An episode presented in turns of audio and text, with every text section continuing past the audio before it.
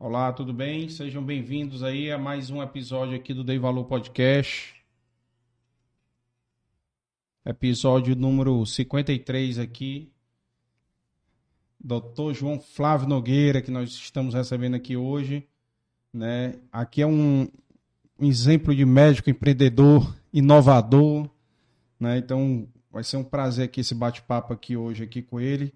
Mas antes disso, né, antes de a gente começar o bate-papo, por favor, se inscrevam no canal, deixe um like já para o nosso convidado de hoje. Né? Pessoal, a gente pede para se inscrever no canal, é porque quanto mais inscrito tiver, mais relevante é para o YouTube.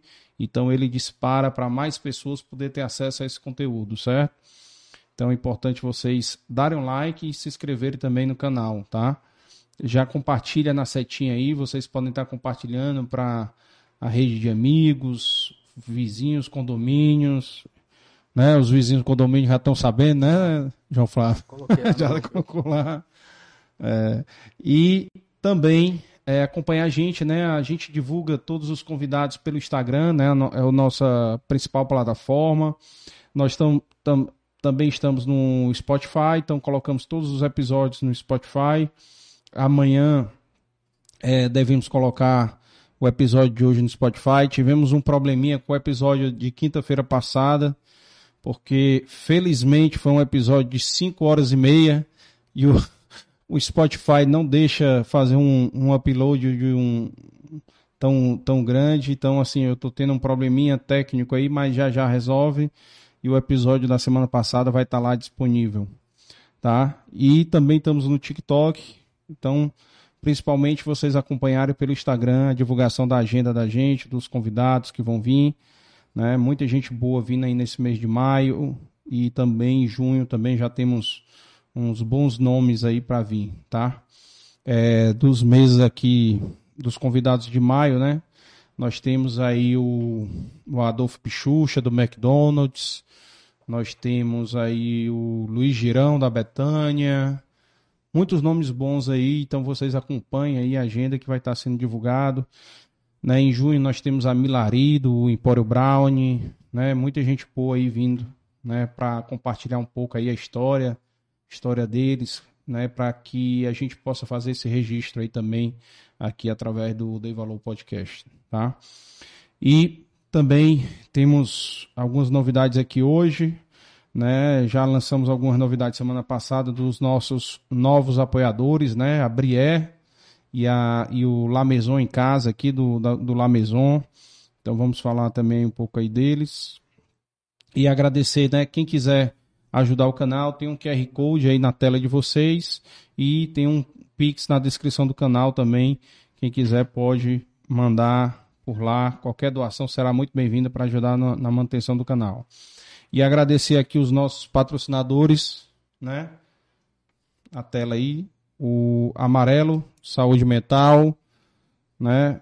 O Café Vitória, CH Consultores, o apoio institucional do Sistema FETRANS, certo? Da Federação de Transporte de Passageiros Ceará, Piauí e Maranhão.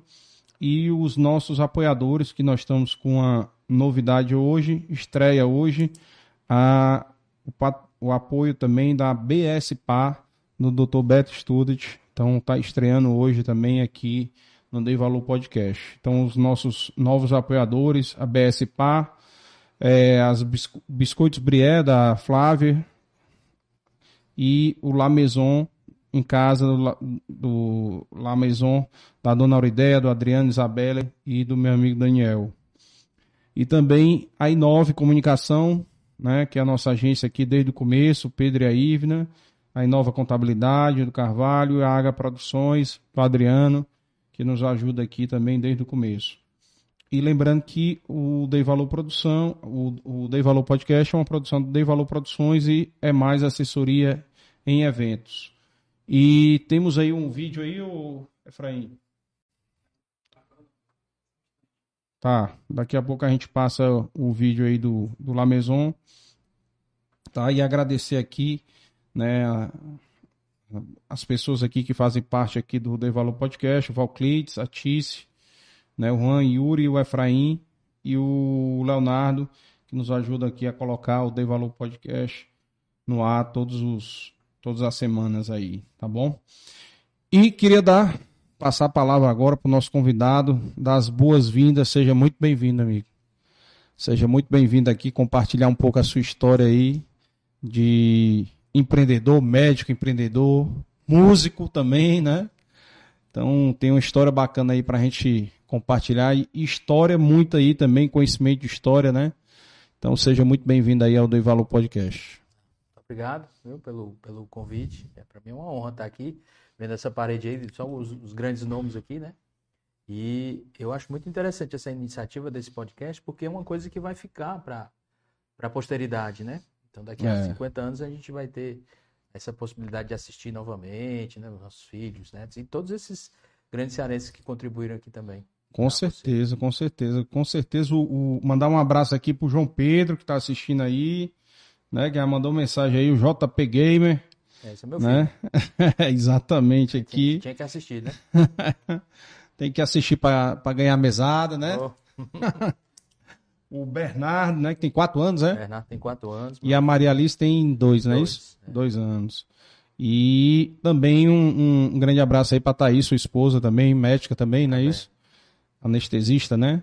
O pessoal brinca e diz que não é médico, não é paramédico, né? É paramédico. É, anestesista, né? Isso é piada interna é, de médico, piada interna é? de médico, né? É, é. As, as, piadas Discriminação, né? né? Assim, ó, o neurocirurgião, né? Qual a diferença do neurocirurgião para o cirurgião cardíaco, né? É. Ele diz que o cirurgião cardíaco, ele acha que é Deus, né? E o é. neurocirurgião não, ele tem certeza. tem essas piadas. Tem assim. umas piadinhas, né? Ai, ai, ai. Legal, legal. É, então, assim, é, vamos aí compartilhar um pouco dessa história aqui, conhecer um pouco, né? E, e a ideia aqui, eu até estava falando aqui em off, é o terceiro médico que a gente recebe aqui no, no podcast, porque aqui a, a, a, gente foca muito nas histórias, entendeu, João Flávio? Então, independente da especialidade, o, é, é bom é a história que sirva de inspiração. E o que você falou é exatamente o nosso objetivo, é fazer um retrato para daqui a 10 anos, 20 anos, 20 anos o João Pedro e o Bernardo, a Maria Alice vão assistir, vão dizer lá, olha o que papai falou, olha aqui como era, olha aqui esse registro do papai, entendeu? É, legal. E, e... e, os dois médicos que me antecederam, né, o professor Dorico e o professor Edmar, é. sucedê-los, vou dizer assim, né, é. é uma honra grande, porque são grandes professores meus também. É, não, eles também têm uma história grande aí, né? O Dr. Edmar agora é um, é um, um homem internacional que recebe em três séries americanas, né? O, a, pes, a pesquisa da tilápia. Anatomy, no, é. no Dr. House. É tem, é tem outro, é, Dei valor, viu, o negócio. ah, deu entrevista para um monte de jornal de todo canto, né? Foi, não, e a sacada foi muito interessante, né? De usar a tilápia. Que a tilápia, na verdade, não é um peixe aqui originário do, do, da, do, do Ceará, né? Nem do Ceará nem da América. Ele é, é do, do Egito. Né? Ah, é? Agora se deu muito bem aqui. Né? E a gente fala de peixe, tem até o peixe-leão, né? Que veio da, do Oceano Índico, né? Que tá, uhum. atacou. Atacou não, porque ele não ataca, mas as pessoas pisam no, nas barbatanas dele, né? Aí tem aquele veneno que é bem neurotóxico. Mas o, a tilápia se deu muito bem aqui no Ceará. Né? Uhum. Assim, pelo, pelo clima, pelas condições e tal. E a, a, no Brasil é muito difícil você ter banco de pele. Você tem, é. assim, no, o Brasil ele tem, tinha mais, né? Uma resistência muito grande da população na questão de doação de órgãos, né? É, do... tem, tem doação de sangue. Né? Então, o, o, banco de peles, por exemplo, o banco de peles que tinha mais próximo aqui de Fortaleza era em Recife. Isso eu estou falando há 20 anos atrás. E quando a pessoa é um grande queimado, e o professor Edmar, cirurgião plástico, que trabalhava lá no, trabalha no JF na, na ala dos queimados, né? Ela fica sem a pele, é, sem essa proteção sim, que a gente sim. tem, essa parte externa, né? Que a gente chama de epiderme. E aí você perde muito. Você, você tem um, um, foco de infecção, porque a pele serve para proteger, né? Uhum. E também a pele serve para prender a umidade, para para ter uma regulação da temperatura do corpo, várias, várias funções que a pele tem muito importantes. E aí, quando você não tem, quando você tem um grande queimado, uma área extensa de pele queimada e você não tem nada para cobrir, antigamente eles colocavam umas, é, sulfadiazina de prata, colocava umas coisas assim bem, bem primitivas mesmo. Bem tá? exótica. E aí ele teve essa sacada de usar a pele, a pele da tilápia mesmo. Hoje em dia já tem o scaffold, que eles chamam, né? Que é uma uhum. pele tratada. Você nem tem mais aquelas escaminhas. Uhum. Mas no começo, eh, você via com as escamas mesmo da tilápia, era uma coisa, uma, uma, uhum. uma imagem até meio que surreal, tipo um, um homem-peixe, uma coisa assim. Mas deu muito certo. E é, e é sempre assim, a, a, inovação... Por que, que a, a gente, assim, dos países mais subdesenvolvidos, vou dizer assim, a gente tem uma capacidade grande de inovar às vezes.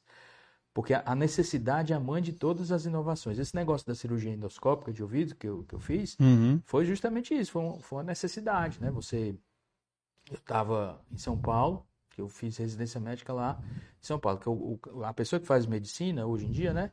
Eu fiz medicina aqui na UFC, só tinha UFC na época. Então eu fiz medicina uhum. aqui, o professor Dorico foi meu professor. E aí eu saí para São Paulo para fazer residência médica, fazer especialização, né? Eu sou otorrino. E a Thaís também foi comigo e tal, ela foi fazer anestesia lá. E depois que a gente terminou a residência, a gente acabou ficando também um tempo lá em São Paulo. Eu gosto muito da cidade, é muito interessante. E eu trabalhava no hospital, São Paulo é assim, é interessante. Às vezes o cara diz, ah, eu vou lá para São Paulo, tratar lá. Beleza. Tem a melhor medicina do Brasil hoje em dia, assim, os melhores hospitais e tal, mas também tem a pior, entendeu? É, uhum. são os extremos, né? Como o Brasil, né? Você tem é. essa dicotomia muito grande, né? E aí, aí eu trabalhava no, no Ciro Libanês, no Einstein, mas eu também trabalhava no hospital que chama Santa Casa de Santa Amaro. Santa Amaro era uma cidade antes, é como Messejana aqui, era uma cidade antes, e depois no bolso com São Paulo, e hoje em dia faz parte de São Paulo, é um, é um bairro, de São Paulo. É. Mas como era uma cidade antes, tinha uma Santa Casa. Uhum. E essa Santa Casa histórica, um prédio bem antigo, bem bonito lá lá próximo ao Largo 13 de, de, de Maio, uhum. no, no, sul de São Paulo, na região sul de São Paulo, né? E uh, lá eu fazia basicamente as cirurgias de ouvido. E a cirurgia de ouvido, na época que eu aprendi, que eu fiz residência, você fazia com microscópio. Né? Você tem que magnificar, tem que amplificar a visão, porque é uma coisa muito pequenininha, né? Então você fazia um corte aqui atrás da orelha da pessoa, rebatia a orelha, e aí você tinha a exposição do tímpano, dos ossinhos que a gente tem lá dentro, que é martela, bigorna, estribo, do osso da mastoide, que é esse ossinho que a gente tem aqui atrás e tal. É, aí você às vezes usava uma broca para fazer. E eu estava fazendo cirurgia, me lembro, um paciente que chama Rodrigo, o nome dele. Hum. Deve estar tá até vivo. Lembra até o nome? Lembro. E lembro, assim, perfeitamente hum. ele. Era a primeira cirurgia? Não, era já estava trabalhando lá, né? Então, é, e a cirurgia dele era uma cirurgia, para a gente, é uma cirurgia relativamente tranquilo. Não vou dizer simples, porque não tem, né? Mas tranquilo, era uma timpanoplastia. O que é, que é uma timpanoplastia? Você tem uma pessoa que tem uma perfuração no tímpano, né? por alguma razão, às vezes traumática, um cotonete, alguma uhum. coisa, uma infecção e tal, rompe o tímpano, o tímpano não fecha, e você tem que fechar. Cirurgia relativamente tranquila. E aí eu, ele, uma pessoa jovem, um adulto jovem, né? Lá era só, atendia SUS, né? O Sistema Único de Saúde, só completamente público. Então, era um paciente jovem e a gente tinha lá um microscópio antigo, de uma marca até brasileira, que chama DF Vasconcelos. Microscópio bom, não era ruim, uhum. não, mas comparado com os microscópios que a gente tem hoje, era uma coisa assim. É de você comparar um, Fusca com um Tesla, entendeu? Uhum. Uma comparação assim. E esse microscópio a, a, usava uma luz halógena, era até um farol de Fusca. Eu falei de Fusca é um farol de Fusca. Uhum. A gente comprava as lâmpadas e deixava lá no centro cirúrgico, porque de vez em quando, quando a gente movia, queimava a lâmpada e a gente tinha que trocar essa lâmpada, né? Aí eu estava fazendo a cirurgia, esse rapaz, o Rodrigo, ele tinha um conduto, ou seja, esse buraquinho do ouvido bem, bem grande, sabe? Um homem, né? Geralmente o homem tem um conduto maior. Então facilitava né, a cirurgia pelo conduto. Mas eu tinha aprendido a fazer o corte dental, então tinha feito o corte, já tinha levantado o que a gente chama de retalho tímpano metal, que é você preparar todo o campo para depois só colocar um enxerto. Né? Porque essa cirurgia você faz, você tira um enxerto, né? pode ser do músculo, pode ser da cartilagem aqui e tal, e você cobre esse defeito, põe por debaixo desse defeito, esse enxerto para fechar, né? E a pele do tímpano crescer por cima e fechar. Hum. Até a pele da tilápia uh, foi usado foi também usado. como teste depois, né, no, hum. nos trabalhos, né? E funciona muito bem. Então, voltando ao, ao Rodrigo, estava em São Paulo, a Thaís era anestesista dessa época lá, e aí eu estava fazendo cirurgia e tal, e eu já tinha levantado retalho, já tinha tirado o enxerto, já estava tudo preparado para quase do texto final da cirurgia, e aí eu fui mexer o microscópio assim, e a luz queimou do microscópio, né? A gente já estava acostumado com isso aí. Aí a, a chefe do centro cirúrgico lá, só eram três salas de cirurgia. A chefe chamava Natasha, uma enfermeira. Aí eu pedi pra circulante da sala, pra menina que fica na sala, chamar a Natasha, né? Eu vai chamar a Natasha ali, por favor, tal. Aí a Natasha veio, diga, doutor, pois não. Disse, Natasha, a luz queimou. Me arruma outra luz aí pra gente trocar. E a gente trocava assim. A gente calçava outra luva, que você tava estéreo, né? Você calçava outra luva, trocava a luz e depois tirava aquela luva aquela luva, suja e suja. voltava pra cirurgia, né? A gente já tinha todo o esquema do já negócio, sabia né? como é. Um é. negócio totalmente gambiárrico, né? É. Aí ela foi lá na recepção do centro cirúrgico, ela guardava as lâmpadas lá. Aí um minuto depois ela voltou. Ele, vixe, doutor, não tem, não tem luz não.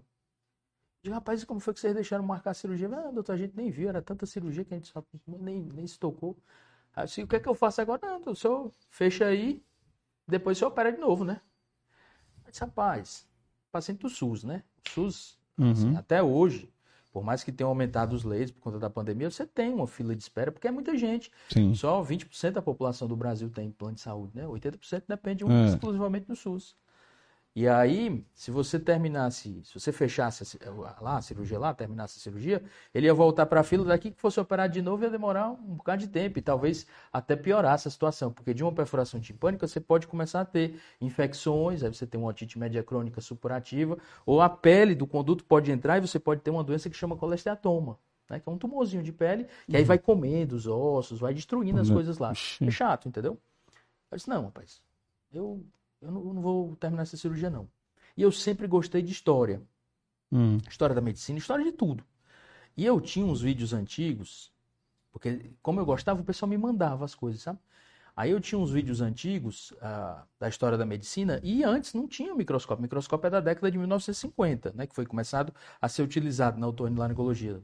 Fora do Brasil, aqui no Brasil em 57, 58, lá no Rio de Janeiro. Tem até uma história depois sobre o microscópio aqui no Brasil. Eu vou Aí, anotar. é, é, nesses vídeos antigos que eu tenho, até hoje, tem até no YouTube, no, no canal que eu tenho de história da, da, medicina, as pessoas faziam cirurgia sem, sem o microscópio. Faziam só olhando o conduto, né? rapaz, vou tentar fazer daquele jeito, né? Aí coloquei uma luz frontal, que a gente chama de fotóforo e tal. Abria-se um conduto, o conduto era grande, mas não enxergava nada. Eu disse, não, se eu não estou enxergando nada, eu não vou fazer nada aqui, porque eu vou, posso é prejudicar o paciente, fazer uma iatrogenia que a gente chama, né? Uhum. Aí a Thaís, a minha esposa, ela disse: por que, que você não usa o endoscópio? O endoscópio é um instrumento que a gente usa para fazer cirurgia, tá? usava na época para fazer cirurgia de nariz. Né? Uhum. O endoscópio é aquele que usa também para fazer as laparoscopias, cirurgia de vesícula, essas coisas. Só que são diferentes tipos de endoscópio, endoscópio. mas o princípio é mais ou menos o mesmo, ou seja, é uma câmerazinha você opera olhando para a TV, né? E você tem a visão de dentro, lá dentro. Porque o microscópio você tem uma visão de fora para dentro, né? Como se você estivesse olhando para um quarto pela fechadura, é. né? O endoscópio não, é uma visão de dentro para fora. Você coloca coisa lá dentro. E eu já tinha feito, vou dizer assim, sei lá, 80% da cirurgia. Aí a minha E a primeira... Thaís, a sua esposa, era anestesista. anestesista. Ela disse, por que você não usa endoscópio? Aí eu disse, a minha primeira resposta para ela, eu disse, não cabe. Eu nunca tinha, né, não cabe. O, o, endoscópio ele tem 4 milímetros, o que a gente usava na época, que era o endoscópio de nariz. 4 milímetros de diâmetro e 18 centímetros de comprimento. Eu disse, rapaz, não cabe. Ela, você já tentou? Você já testou? Eu disse, não, nunca testei. Como é que você sabe que não cabe? Aí eu disse, Natasha, traz a torre de endoscopia. Ela, doutor, mas uma cirurgia de ouvido, vai, traga. A doutora não mandou, traz, não, não disse para usar o endoscópio? Vamos tentar, né? Aí ela trouxe a torre de endoscopia que a gente usava para cirurgia de nariz. Uhum. Colocou lá a torre. Aí, doutor, qual endoscópio que você quer? Que esses endoscópios têm angulações diferentes. Tem de 0, tem de 30, de 45, de 70, tem até de 90 graus, sabe? Eu disse, rapaz, trago de zero, porque é a visão reta, né? Zero é, é uma visão reta, 30 você já olha mais para cima e tal. E, e reta é mais fácil, né? Lógico, eu já tinha ah, o treinamento do uso do endoscópio no nariz, então isso já uhum. facilitava essa coordenação visual motora, né? Aí eu coloquei o endoscópio no ouvido. Quando eu coloquei, a imagem foi tão melhor do que com o microscópio. Que negócio bem grandão assim na minha tela. Eu digo, rapaz, essa imagem é muito melhor. E como ah, para eu fazer a cirurgia, eu só tinha basicamente que, que limpar ali um pouquinho, colocar um enxerto. Que, com, o com o microscópio você usa as duas mãos, sabe? Porque você está com as duas mãos. Uma é. mão você fica com o aspirador e outra mão você fica. E aí, quando tem um pouquinho de sangue, você vai e aspira logo, né? Com o endoscópio, não. Uma mão fica presa segurando o endoscópio e você só opera com uma mão. Mas como eu já tinha feito, sei lá, 80% da cirurgia, a parte que sangrava eu já tinha feito, para mim era só mais inspecionar, limpar a orelha média e colocar um enxerto, eu coloquei de uma forma tão rápida e eu vi o que eu tava fazendo, que com o microscópio muitas vezes você vê, mas você não vê, entendeu? Eu disse, rapaz, isso aqui é muito melhor do que com o microscópio. Muito melhor. Aí terminei a cirurgia e tal, satisfeitíssimo. Porque às vezes você termina a cirurgia, você fica na empolgado, rapaz. Uhum. Aí fui correndo. Eu morava na época em São Paulo, lá perto da Avenida Paulista, num bairro que chama Bela Vista. Na Avenida uhum. José Martiniano de Carvalho, o pai do José de Alencar, né? Ah, é? é? o nome da rua lá. Ah. Era muito. É perto da Beneficência Portuguesa, perto ali do prédio que era Sim. telefônico, eu já vivo e tal, perto da Paulista. Perto do Paraíso, né? Que diz que a Avenida Paulista é que nem casamento, né? Ela começa no paraíso e termina na consolação, né? Aí, e, e, a Santa Casa em Santa Amaro, Santa Amaro é o extremo, quase o extremo sul de São Paulo. Então você tinha que ir pelaquela avenida Santa Amaro todinha, num é. trânsito. Se era uma sexta-feira, tu imagina, demorou umas duas horas para chegar em casa. Mas com aquele negócio na cabeça, martelando, né? Rapaz, esse negócio é invocado. Aí quando eu cheguei em casa, fui pro Google, né? Pra ver se tinha alguém fazendo cirurgia, se existisse aí no mundo, né? E aí encontrei dois trabalhos científicos que tinham sido publicados numa revista que chama Laringoscope, que é uma revista boa, né, da nossa especialidade. De um cara lá de Dubai, que chama Muaz Tarabish. Essa revista era da onde, a revista? A revista americana. Americana. Né? A Laringoscope. Mas o médico era de Dubai. O médico de Dubai, né? Porque essas revistas científicas todo publica mundo, todo é, mundo, todo né? mundo publica. Beleza. Aí li os trabalhos todinho, baixei os trabalhos, li, né, tal, tal, tal. Rapaz, isso aqui é... faz sentido. E todo o trabalho científico, quando você manda, você tem os autores, e, era, e eu achei interessante que, geralmente, um, um trabalho científico desse, você manda assim, três, quatro, cinco, seis autores. Você tem, né? Os dele não, era só ele, como autor. Como era o nome dele? Muaz Tarabish. Muaz Tarabish. Muaz. M-U-A-A-Z Tarabish. Aí, ele, na verdade, a história dele também, vou, vou contar a história dele também, porque ele já veio aqui para o Ceará e eu vou contar também as vindas que ele veio aqui para o Ceará. Ele veio para o Ceará duas vezes. Certo. E foi para São Paulo também, um congresso que a gente convidou também lá. Hum. Aí, ah, quando eu li os trabalhos, eu digo, rapaz, isso aqui faz sentido e tal. E sempre no trabalho científico você tem o, o autor principal, que é o primeiro nome, e o corresponding author, ou seja, o autor correspondente, aquele que geralmente envia o trabalho e tal. Sim. E aí tem o nome do cara, o endereço do cara e o e-mail do cara, né? Os contatos do cara. E tinha, só, só era ele de autor, aí ele era o Tudo autor dele. e o correspondente, né? Tinha um, o endereço tinha o um e-mail dele. Aí eu disse, rapaz, vamos mandar um e-mail para esse cara aqui. Peguei e mandei um e-mail. Disse, ó, professor Tarabiche, eu sou um jovem cirurgião brasileiro. Eu tenho feito muita cirurgia, tinha feito uma, né? Eu tenho feito muitas cirurgias endoscópicas de ouvido e eu queria visitar o seu serviço para conhecer, para ver como é que é e tal. E para aprender mais isso aí, porque eu achei muito, eu acho muito interessante, né? Aí eu sempre digo, eu brinco com ele sempre. Eu digo, ó, o problema foi porque o senhor me respondeu. Porque depois disso o negócio cresceu muito, né? Uhum. Aí ele me respondeu, eu disse, olha, muito obrigado pela sua mensagem e tal. É, eu vou ter um curso aqui em Dubai. Isso eu mandei a mensagem para ele, acho que foi em setembro, o curso ia ser tipo em abril do outro ano, sabe? Vou ter um curso aqui em Dubai em abril. Era abril ou maio? Acho que era maio.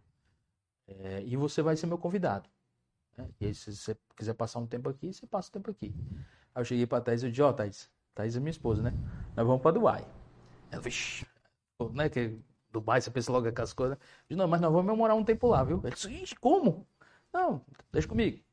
Hum. Aí quando foi, eu juntei um pouco de dinheiro, né? A gente foi pra lá. Passaram quanto Dubai, tempo lá? três meses lá.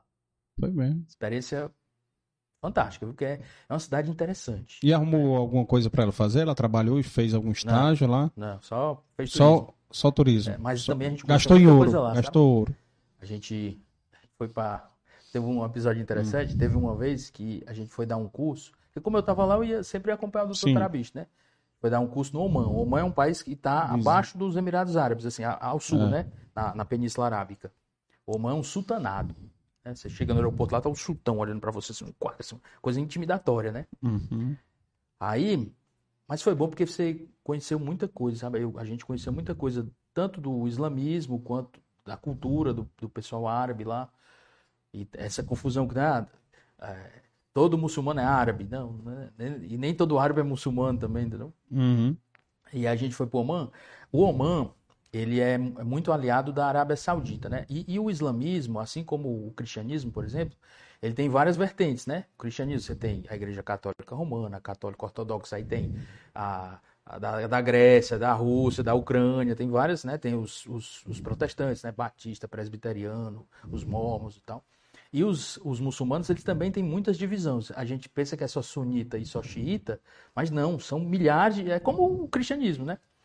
Uma das divisões dele, entre os sunitas é, são os wahhabitas. Os wahhabitas eles são muito radicais, eles interpretam o Corão quase que ao pé da letra, sabe? Então, e o Corão é um livro assim, é como o Antigo Testamento da Bíblia, é meio, é meio violento, né? Assim, uhum. É um Deus vingativo, um Deus que pune, sabe? É. Diferente do Novo Testamento, né? E aí, uh, o, o arabismo, é, é, assim, ele é, é muito restritivo, sabe? Porque tem escrito no Corão, como tem no Antigo Testamento mesmo, que a, a mulher é uma coisa inferior e tal, você pode ter escravo e tal. E tem essas coisas mesmo, você tem, pode matar infiel e tal. Que é coisa que justificaram cruzada, que justifica as é. intifadas dele, né, dos muçulmanos. É. A interpretação literal de qualquer coisa eu acho que é meio complicado. É, é. Aí, uh, que é que acontece? Lá a mulher, no, no Oman, assim como na Arábia Saudita, ela não pode dirigir, não pode sair sozinha de casa sem o marido. De tem burca, usar... né? Burca não, mas tem que usar sempre o véu cobrindo o, o cabelo, sabe? Ah, e aí eu fui, a gente foi para um curso, eu fui com ela, né? A gente foi para uma cidade que chama Mascate. E essa cidade tem esse nome não é por outra coisa não, porque foi fundada por portugueses. Era um hum. entreposto comercial entre as Índias. Eles levavam as mercadorias até Mascate para não ter que atravessar, fazer a circunnavegação da África. Sim. Eles levavam por camelos pela, pela Península Arábica até um porto que chama Acre, que fica hoje no Israel, no país Israel. Depois chegava até Constantinopla, né, que é Istambul hoje, uhum. e aí ia para Portugal, ia pelo mar Mediterrâneo. Os venezianos também da, da cidade de Veneza faziam esse comércio e tal. E tem um forte português muito interessante. A palavra mascate vem daí. E tem um, for, um forte português uh, de 1500 e alguma com 1530 e tal, no centro da cidade, né, que é muito bonito, né? Uhum. Aí, eu disse, aí, eu passava o dia na universidade, né, fazendo curso, eu disse, Thaís, é, vai no centro, tira umas fotos do forte, do forte português, pra, pra gente ter, né, e ver lá como é que é a história, para depois você me contar e tal. Aí eu cheguei, né, de noite, lá no hotel, a gente tava no hotel, Aí, aí, mostra, mostra as fotos. Ela mostrou as fotos. Era ela na, na cobertura do hotel tirando foto assim do forte, com zoom, né? Uhum. Eu digo que tu não foi, não? Esse rapaz, eu até tentei ir. Mas aí quando eu chegava, os taxistas pegavam e perguntavam, cadê seu marido? Eu disse, não, não tá aqui não. Não, então fica em casa, você não pode sair, não. Eu disse, esse é que é o país, né? Eu disse, esse é que é o país? É. Ele é assim, sabe? Um dia é. desse aqui, eu tenho muitas amigas médicas na Arábia Saudita, que a gente, né? Porque eu fiquei muito amigo de muitas pessoas lá, eu É. Elas não podem dirigir. Né? Não podiam votar. Lá não tem eleição, né? Mas tinha é. eleição para presidência. Mas tinha eleição, tipo assim, para o conselho do, do bairro deles lá. Mulher não vota, não votava, né? Só homem, entendeu? O uhum. conselho da, da religião lá, da, da, da, da, paróquia deles, vou dizer assim, da, da mesquita deles lá, não podia, entendeu? Uhum. Na mesquita, é, é, é, é, não pode, como aqui a gente vai na igreja, você tem homem e mulher junto, né? Lá não pode. Tem a ala dos homens e a ala das mulheres, né? Para você rezar separadamente, entendeu? Então é uma experiência diferente. Ah, a gente foi lá para Jordânia, né, que, que é um país também majoritariamente muçulmano. muçulmano é. Eu fui para o Irã. O Irã é diferente. O Irã ele tem uma rivalidade com a, com a Arábia Saudita. A Arábia, a Arábia Saudita, Saudita ela é sunita, né? E o Irã é xiita. xiita. Né? E a gente tem essa falsa impressão que o xiita, ou o xiismo, é mais radical do que o sunismo. Mas não. Por exemplo, esses últimos terroristas que, que houve, né? O Bin Laden, esse pessoal, era tudo sunita né, o Estado Islâmico, são sunitas. Os xiitas são, foi a primeira grande subdivisão né, do, do islamismo. Né? Foi quando Maomé morreu, então teve o cunhado do, do, do Maomé, o, o, irmão dele, alguma coisa assim, que aí subdividiram. Né? Um achava que. É que nem o cristianismo, quando Jesus morreu. Uh, São Paulo achava que o cristianismo tinha que ser divulgado, difundido entre os, os não-judeus, né? entre os, os as pessoas, todo mundo. E uh, alguns apóstolos, outros queriam que o cristianismo ficasse só entre os judeus, né? Isso aconteceu também no, no islamismo, quando Maomé morreu. Então, uh, o xiismo, por exemplo, o, Irã, o, o, pessoal que mora no Irã, eles não são árabes. Né? Eles são persas. Eles descendem do Império Persa. Eles não falam árabe, eles falam uma língua que chama false. Né? Então, O pessoal da Indonésia, que também majoritariamente é muçulmana. A Indonésia é o maior, maior país muçulmano do mundo, assim como o Brasil é o maior país católico do mundo, né? Uhum. O, os, os indonésios, eles não são árabes, mas são majoritariamente muçulmanos. Muçulmano. Xiitas. O Irã, muçulmano xiita. A Arábia Saudita, muçulmano sunita. E dentre os, as ramificações do sunismo, o arrabita, né? E aí eles são grandes rivais do Irã. Né? Rival é. religioso, rival econômico, é, é vive em pé de guerra. Exatamente. É. Aí fui para o Irã, fui para o Kuwait, né? fui, fui para a Síria, antes do, do Estado Islâmico. E falando em Síria, a história do, do, do, do Tarabish é interessante. O, ele nasceu em Damasco, que era uma cidade que eu queria conhecer, não conheci Damasco. Porque é a cidade do Saladino. O Saladino, acho que quem assistiu era aquele filme, aquele filme Cruzadas, do... né? é. Foi, é, o cara era que um conquistou rei, Jerusalém, um... é. ele era muçulmano, era um sultão. E ele conquistou Jerusalém dos cristãos. Sim. Os cristãos. Porque foi assim. Ah, aí vamos da, da, história, né? Quando aqui, Moisés. Pessoal, a gente mistura tudo é, aqui, viu? Vai misturando medicina com história aqui, tranquilo. Quando Moisés saiu do Egito, né? No episódio da bíblico do Êxodo, né? Que foi mais ou menos 1300 a.C. e tal. Eles foram para a região hoje que se chama Israel, né? E conquistaram aquela região e tal. Que era a tal Terra Santa, Terra Prometida por Deus a Abraão, né? E Abraão é interessante porque ele é o pai, funda... pai fundador, não, mas um patriarca das três grandes religiões que a gente tem no mundo hoje, né? Abraão, ele morava numa cidade, lá na Suméria, antiga Suméria, que é hoje ali onde está mais ou menos o Iraque. Tinha Ur, Uruk, Ludu, Lagash e Eridu. Ele morava em Ur. E ele teve um sonho, né? E Deus disse para ele, ó, vá para oeste, que você vai encontrar a terra prometida. Lá o pessoal era politeísta, né? E ele começou a ter esse negócio de acreditar em um, em um Deus só. E aí ele foi. A esposa dele, a esposa oficial do, do, do Abraão, né, a Sara, ela era infértil, ela não podia ter filhos. Então Deus chegou pelo, pelo arcanjo Gabriel para ela e disse: Olha, como você não pode ter filhos, seu marido ele precisa ter uma descendência, permita o seu marido ter uma filha com sua escrava. E ele tinha escrava, né? O Abraão tinha a Raja, Raja, eu acho que é o nome da escrava dele. E aí teve o primeiro filho, o filho primogênito de Abraão, que chama Ismael.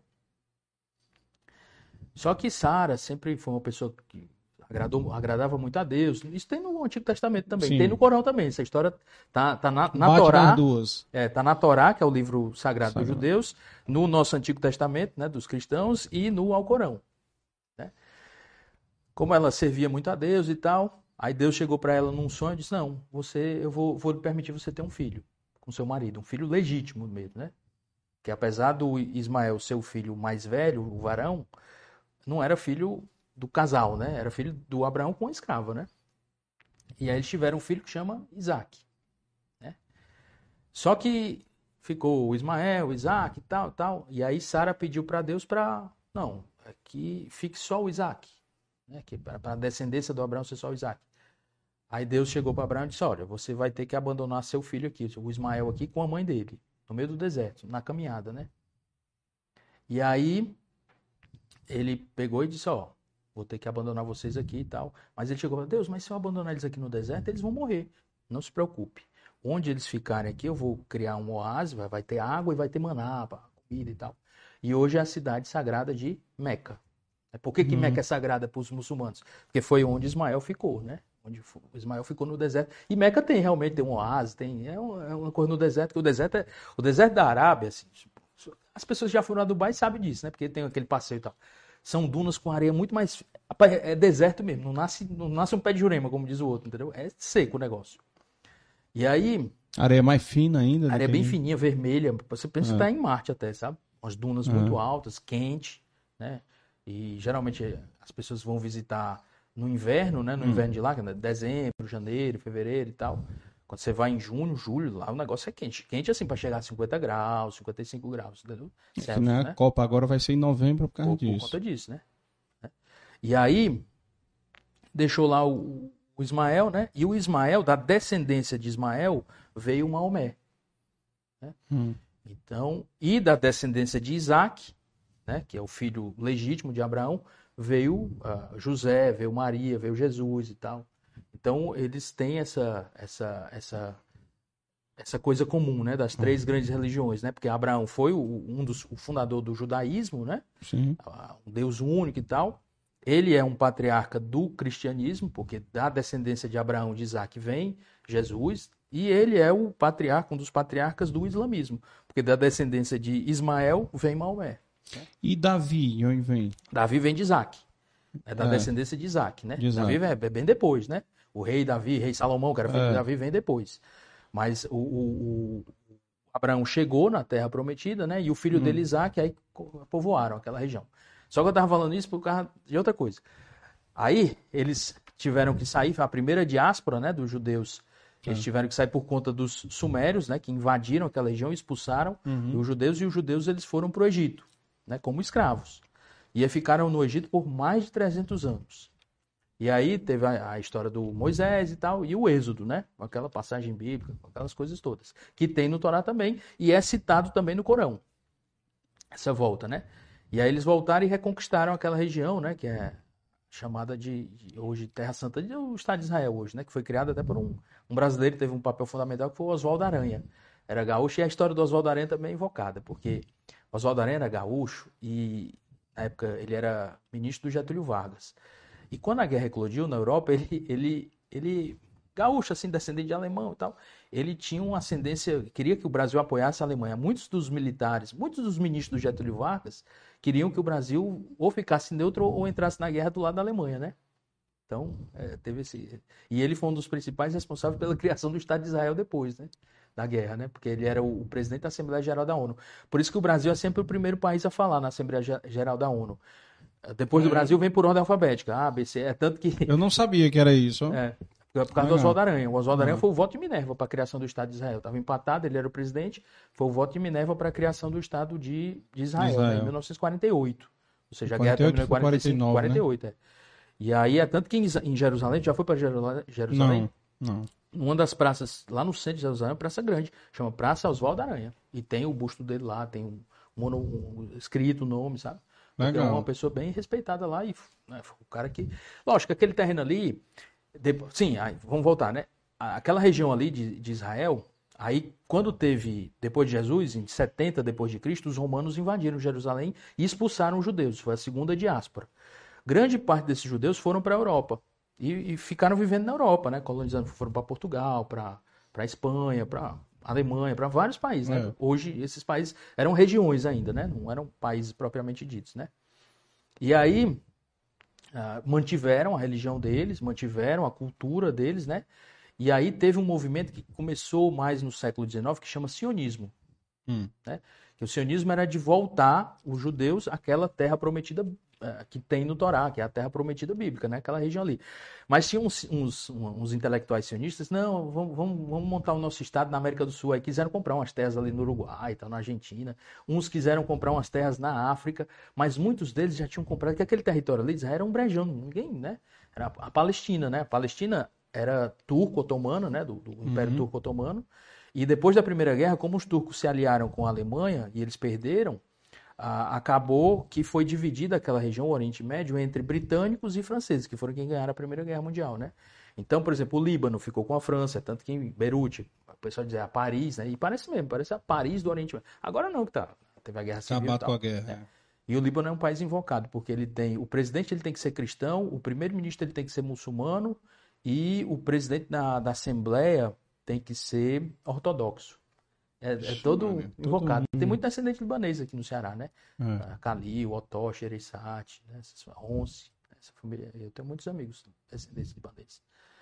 Aí, ah, ah, quando os judeus saíram, a terra lá ficou tal, e vieram esses outros povos, né? Os palestinos, que são os povos basicamente que vivem na Jordânia hoje, né? E que estavam ocupando lá. Em 1949, os judeus sionistas já tinham comprado um bocado das terras lá, fazendas e tal, e aí criaram o Estado de Israel, né? Mas eu falo isso porque eu, eu queria, eu falei essa, o dia todo porque eu estava falando de Damasco. Uhum. Porque eu queria conhecer Damasco, porque em Damasco está o túmulo do, do Saladino. E o Saladino ele é muito respeitado, tanto entre os muçulmanos, quanto entre os cristãos que conhecem, quanto entre os judeus. Porque o Saladino, assim, nós estamos falando época das cruzadas, mil, cento e alguma coisa. Ah, os britânicos, principalmente, e os franceses quiseram retomar aquela região que eles chamavam de Terra Santa, né, região de Jerusalém, né, e conseguiram retomar e, e assim guerreando guerra sangrenta, né? A, a, gente reclama dos muçulmanos hoje que estão degolando. Nós cristãos fizemos mais ou menos a mesma coisa nessa época, né, das uhum. cruzadas, né, para reconquistar Jerusalém. Isso começou com a mãe do Constantino, o imperador. Padre Romano. Eugênio teve aqui e falou exatamente isso, que em nome de Deus já se fizeram muita coisa. É. E aí, a mãe do Constantino, que foi o imperador romano que se converteu ao cristianismo, né, ela buscava muito essas relíquias. Uhum. Então, o objetivo número um das cruzadas era reconquistar essa região para pegar pedaço de cruz de Jesus, sudário, aquelas coisas que acham que são relíquias. Tem até um pedaço da cruz de Jesus, supostamente, né, que foi um presente do São João Paulo II, o Papa, quando veio visitar Fortaleza na década de 1980. E está lá na catedral, aqui na nossa catedral. Um pedaço, da, um pedaço de madeira que supostamente seria a cruz de, de Jesus, de Jesus Cristo. Cristo, né? Aí, é, é, eu tinha essa vontade de conhecer, porque o Saladino, diferentemente dos outros muçulmanos, hum. que quando encontravam um cristão matavam, tal, até porque eles viviam guerreando, ele, ele quando conquistou Jerusalém, ele deu salvo-conduto para os cristãos e para os judeus que estavam lá para saírem. Assim, ó, eu vou e não destruiu um templo, cristão ou judeu. Porque, por exemplo, quando os muçulmanos. Por exemplo, por que, que a confusão lá nunca vai terminar, na minha concepção, na minha humilde concepção, né? Ah. Por exemplo, o lugar mais sagrado dos judeus chama Templo de Salomão. Que dentro do Templo de Salomão tem uma caverna, um lugar que chama Shekinah, que é o lugar que, teoricamente, os judeus conseguem ter essa conexão direta com Deus. É como se fosse um, um WhatsApp com Deus, entendeu? Você vai lá no hum. Shekinah e tal. E aí você tem essa conexão direta com Deus. O Templo de Salomão, quando os judeus saíram, foram expulsos de, de Jerusalém na segunda diáspora pelos romanos, aquela terra ficou sem ninguém e os árabes, os palestinos, né, invadiram aquela região. E como estava em ruínas o Templo de Salomão, eles construíram em cima do Templo de Salomão o segundo lugar mais sagrado para os muçulmanos, que é a Mesquita do Domo da Rocha. Aquela coisa quando você vê Jerusalém, a foto, você vê aquele negócio dourado, é. né? Por que, que é sagrada para eles? Porque Maomé teve um episódio que chama Raj. Isso está no Corão, né? Eles dizem que o Maomé fez vários milagres no Corão. E eles acreditam isso. O primeiro milagre é porque diz que Maomé era analfabeto e ele foi quem escreveu o Alcorão todinho. E o Alcorão, se você for conversar com um cara que entende árabe, o Alcorão foi escrito em árabe, né? É um árabe rebuscado, assim, uma pessoa analfabeta teoricamente não podia ter escrito aquilo ali. Uhum. E aí diz que foi o primeiro milagre, né? E foi, é, é, ele escutava o arcanjo Gabriel falando e, e, escrevendo, né? E o segundo milagre foi esse. É, ele fez uma jornada à noite num cavalo branco. A distância de Meca para Jerusalém são mais ou menos 800, 900 quilômetros. Ele fez isso em 30 minutos num cavalo, supostamente, né? Está nem as histórias de Iracema lá no, na bica é, do Ipu. Da bica do Ipu pra cá, né? Aí fez nesse cavalo alado, tal, cortou a lua com esse por isso que o, o símbolo deles é o, é o, quarto crescente, né? Uhum. E aí foi nessa caverna do Shekinah, ascendeu aos céus e foi conversar com Deus. E aí conversou com todos os profetas, está escrito no Corão. Conversou com todos os profetas que antecederam ele, né? Moisés, Abraão, ah, o Davi, ah, Josué, Elias, Jesus, conversou com Jesus e por último chegou e conversou com Deus, Alá, né, para eles. Ah. E aí voltou e tal, e disse: Não, essa é a mensagem de Alá e tal, eu sou o último profeta, aquelas coisas dele, né? Então, nesse lugar, nessa caverna do Shekinah, que é o lugar mais sagrado para os judeus, os muçulmanos construíram a mesquita, a segunda mesquita mais sagrada para eles, no mesmo lugar. Ah, é tanto que tem um muro. O que é, que é o muro das lamentações? É um restante do muro do, do Templo de Salomão. E em cima do muro das lamentações, o muro está aqui, ó. Em cima aqui tem a esplanada das mesquitas, que é onde tem a mesquita do Dom da Rocha. Ou seja, é, no mesmo, no mesmo local. Ou se juntam vai... os dois, ou vai ter confusão sempre, porque um não vai destruir a mesquita para reconstruir o templo, e o outro não vai querer reconstruir o templo do, em outro lugar que não seja aquele lugar, né? É. Então, é insolúvel Paz, o negócio, na minha opinião. Né? Jamais aí. Só né? se os caras, né? Não, não, pô, Deus, é Alá, né? Jeová da gente, então, né? Vamos rezar junto, entendeu? Mas não, né? Tem essas divisões. Mas você tava contando a história porque tava falando da sua pesquisa, né? Como Sim. foi lá? Aí eu fui para Dubai, fui pra esse negócio tal e vi. Aí eu disse, rapaz, doutor Abish, por que, que o trabalho tá só o nome do senhor aí? Eu disse, rapaz, é porque tem muita resistência. O pessoal aqui só opera com microscópio e tal. Quando eu digo, falo esse negócio, o pessoal diz que eu sou doido e tal, tal. Eu disse, mas não tem mais gente fazendo no mundo? Ele tem, tem uns caras lá na Itália que estão fazendo, tem uns caras na França que estão fazendo, mas assim, são pessoas, tem você no Brasil e tal, mas são poucas pessoas. Eu digo, por que, que a gente não junta esse pessoal tudinho? E a gente cria um grupo, né? Um grupo de estudo e tal, para publicar. Porque em ciência, assim, você pode até fazer, não, a minha experiência é essa, experiência pessoal. Se você não publicar, você não é nada, entendeu? Você é. tem que publicar numa revista, dizendo seus resultados. Né? A gente viu muito isso na Covid, aprendeu na Covid o público leigo, né? É. Trabalho, duplo cego, randomizado, controlado e tal. Então a gente criou esse grupo, que é o Grupo Internacional de Cirurgia Endoscópica de Ouvido, né? Com os italianos, com os americanos. E a gente começou a, a fazer trabalhos. Primeiro a gente fazia trabalho anatômico, para mostrar que a imagem anatômica era mais fácil, era mais bonita de ver do que a imagem microscópica, a imagem endoscópica. E a gente publicou vários livros, vários trabalhos científicos mostrando, comparando as imagens e tal, tal. E depois a gente começou a publicar os trabalhos de, de, de grupo, de caso mesmo. Resultado em timpanoplastia, compara microscópio com endoscópio. Endoscópio é melhor? É. Quantos por cento é melhor? Quanto por cento de pega? Quanto por cento de complicação? Numa cirurgia que chama estapedectomia para autoesclerose também para colestatoma também, entendeu? E foi comparando e foi publicando, entendeu? Lógico, a gente no começo não tinha o follow-up longo, porque no medicina você tem que ter um follow-up longo também, de 5 anos, 10 anos, 15 anos. A gente não tinha, né? E aí, de tanta gente publicar, a gente foi no convidado... Covid era seis meses, né? Não, COVID, é- meses, é, COVID foi um, um, ponto fora, fora da, da, curva. curva. Foi é. outra coisa que é. eu acho assim, que é uma coisa que eu nunca pensei que eu fosse viver e a gente, a gente viveu a história né, participou da história, uma história triste para é. algumas pessoas, mas a gente participou da história da viveu, humanidade, viveu é. a história da humanidade. Aquilo ali, daqui a 100, 100 anos, anos, 200 anos, vão estar contando aquela história. Como é. a gente conta hoje da peste negra, a peste bubônica, né? A, a, a, gripe espanhola e tal. Mesma coisa. Né? Então a gente. É uma coisa diferente. Aí, como a gente estava publicando, e a gente geralmente publica mais em revista americana, né? Porque são revistas que têm um fator de impacto maior. O que é, que é o fator de impacto de uma revista? é, quantas vezes aquela revista é citada por outros pesquisadores. Quanto mais é citada, maior o fator de impacto. E as revistas ah, brasileiras, como são em português, a língua portuguesa é muito restrita, né? Brasil, seis países falam português.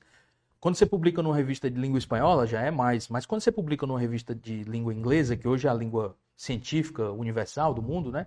Na, no século passado era o francês, por exemplo, mas hoje, hoje, é o inglês. É. Então você tem um fator de impacto maior. Então a gente começou a publicar nas revistas americanas, tal, tal, tal. E aí a gente foi convidado para ir para o maior congresso de otorrino do mundo, que é o congresso da Academia Americana. Eu tinha 30 e poucos anos. Que ano né? foi isso? 2009. É, que foi em Vancouver. Não, Vancouver não. Foi em São Francisco, na Califórnia. Aí eu disse, ó, oh, doutor Tarabichi, eles convidaram a gente, o nosso grupo, para a gente ter uma sessão lá de uma hora. O maior congresso de otorrino do mundo, né? E bora, né? É de bora. Mas ele diz assim: se prepare. Eu disse: pra quê? Pedrada. Se prepare. assim. Aí na, na, na sessão fui eu, cada um tinha que apresentar uma aula de 10, 15 minutos, e depois a gente ia abrir para discussão, né? E eu fui o moderador, ou seja, era como se fosse o presidente da mesa, né? Uhum. Aí fui eu, o doutor Tarabiche, o Daniele Marconi, que é da Itália, o professor Presutti, que é da Itália, e o Dave Potier, que é do Canadá. Que até morreu, o Dave.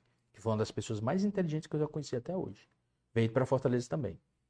Aí apresentei minha aula, foi uma aula legal e tal. Os outros apresentaram. Aí no final, né, sobraram assim uns 15 minutos.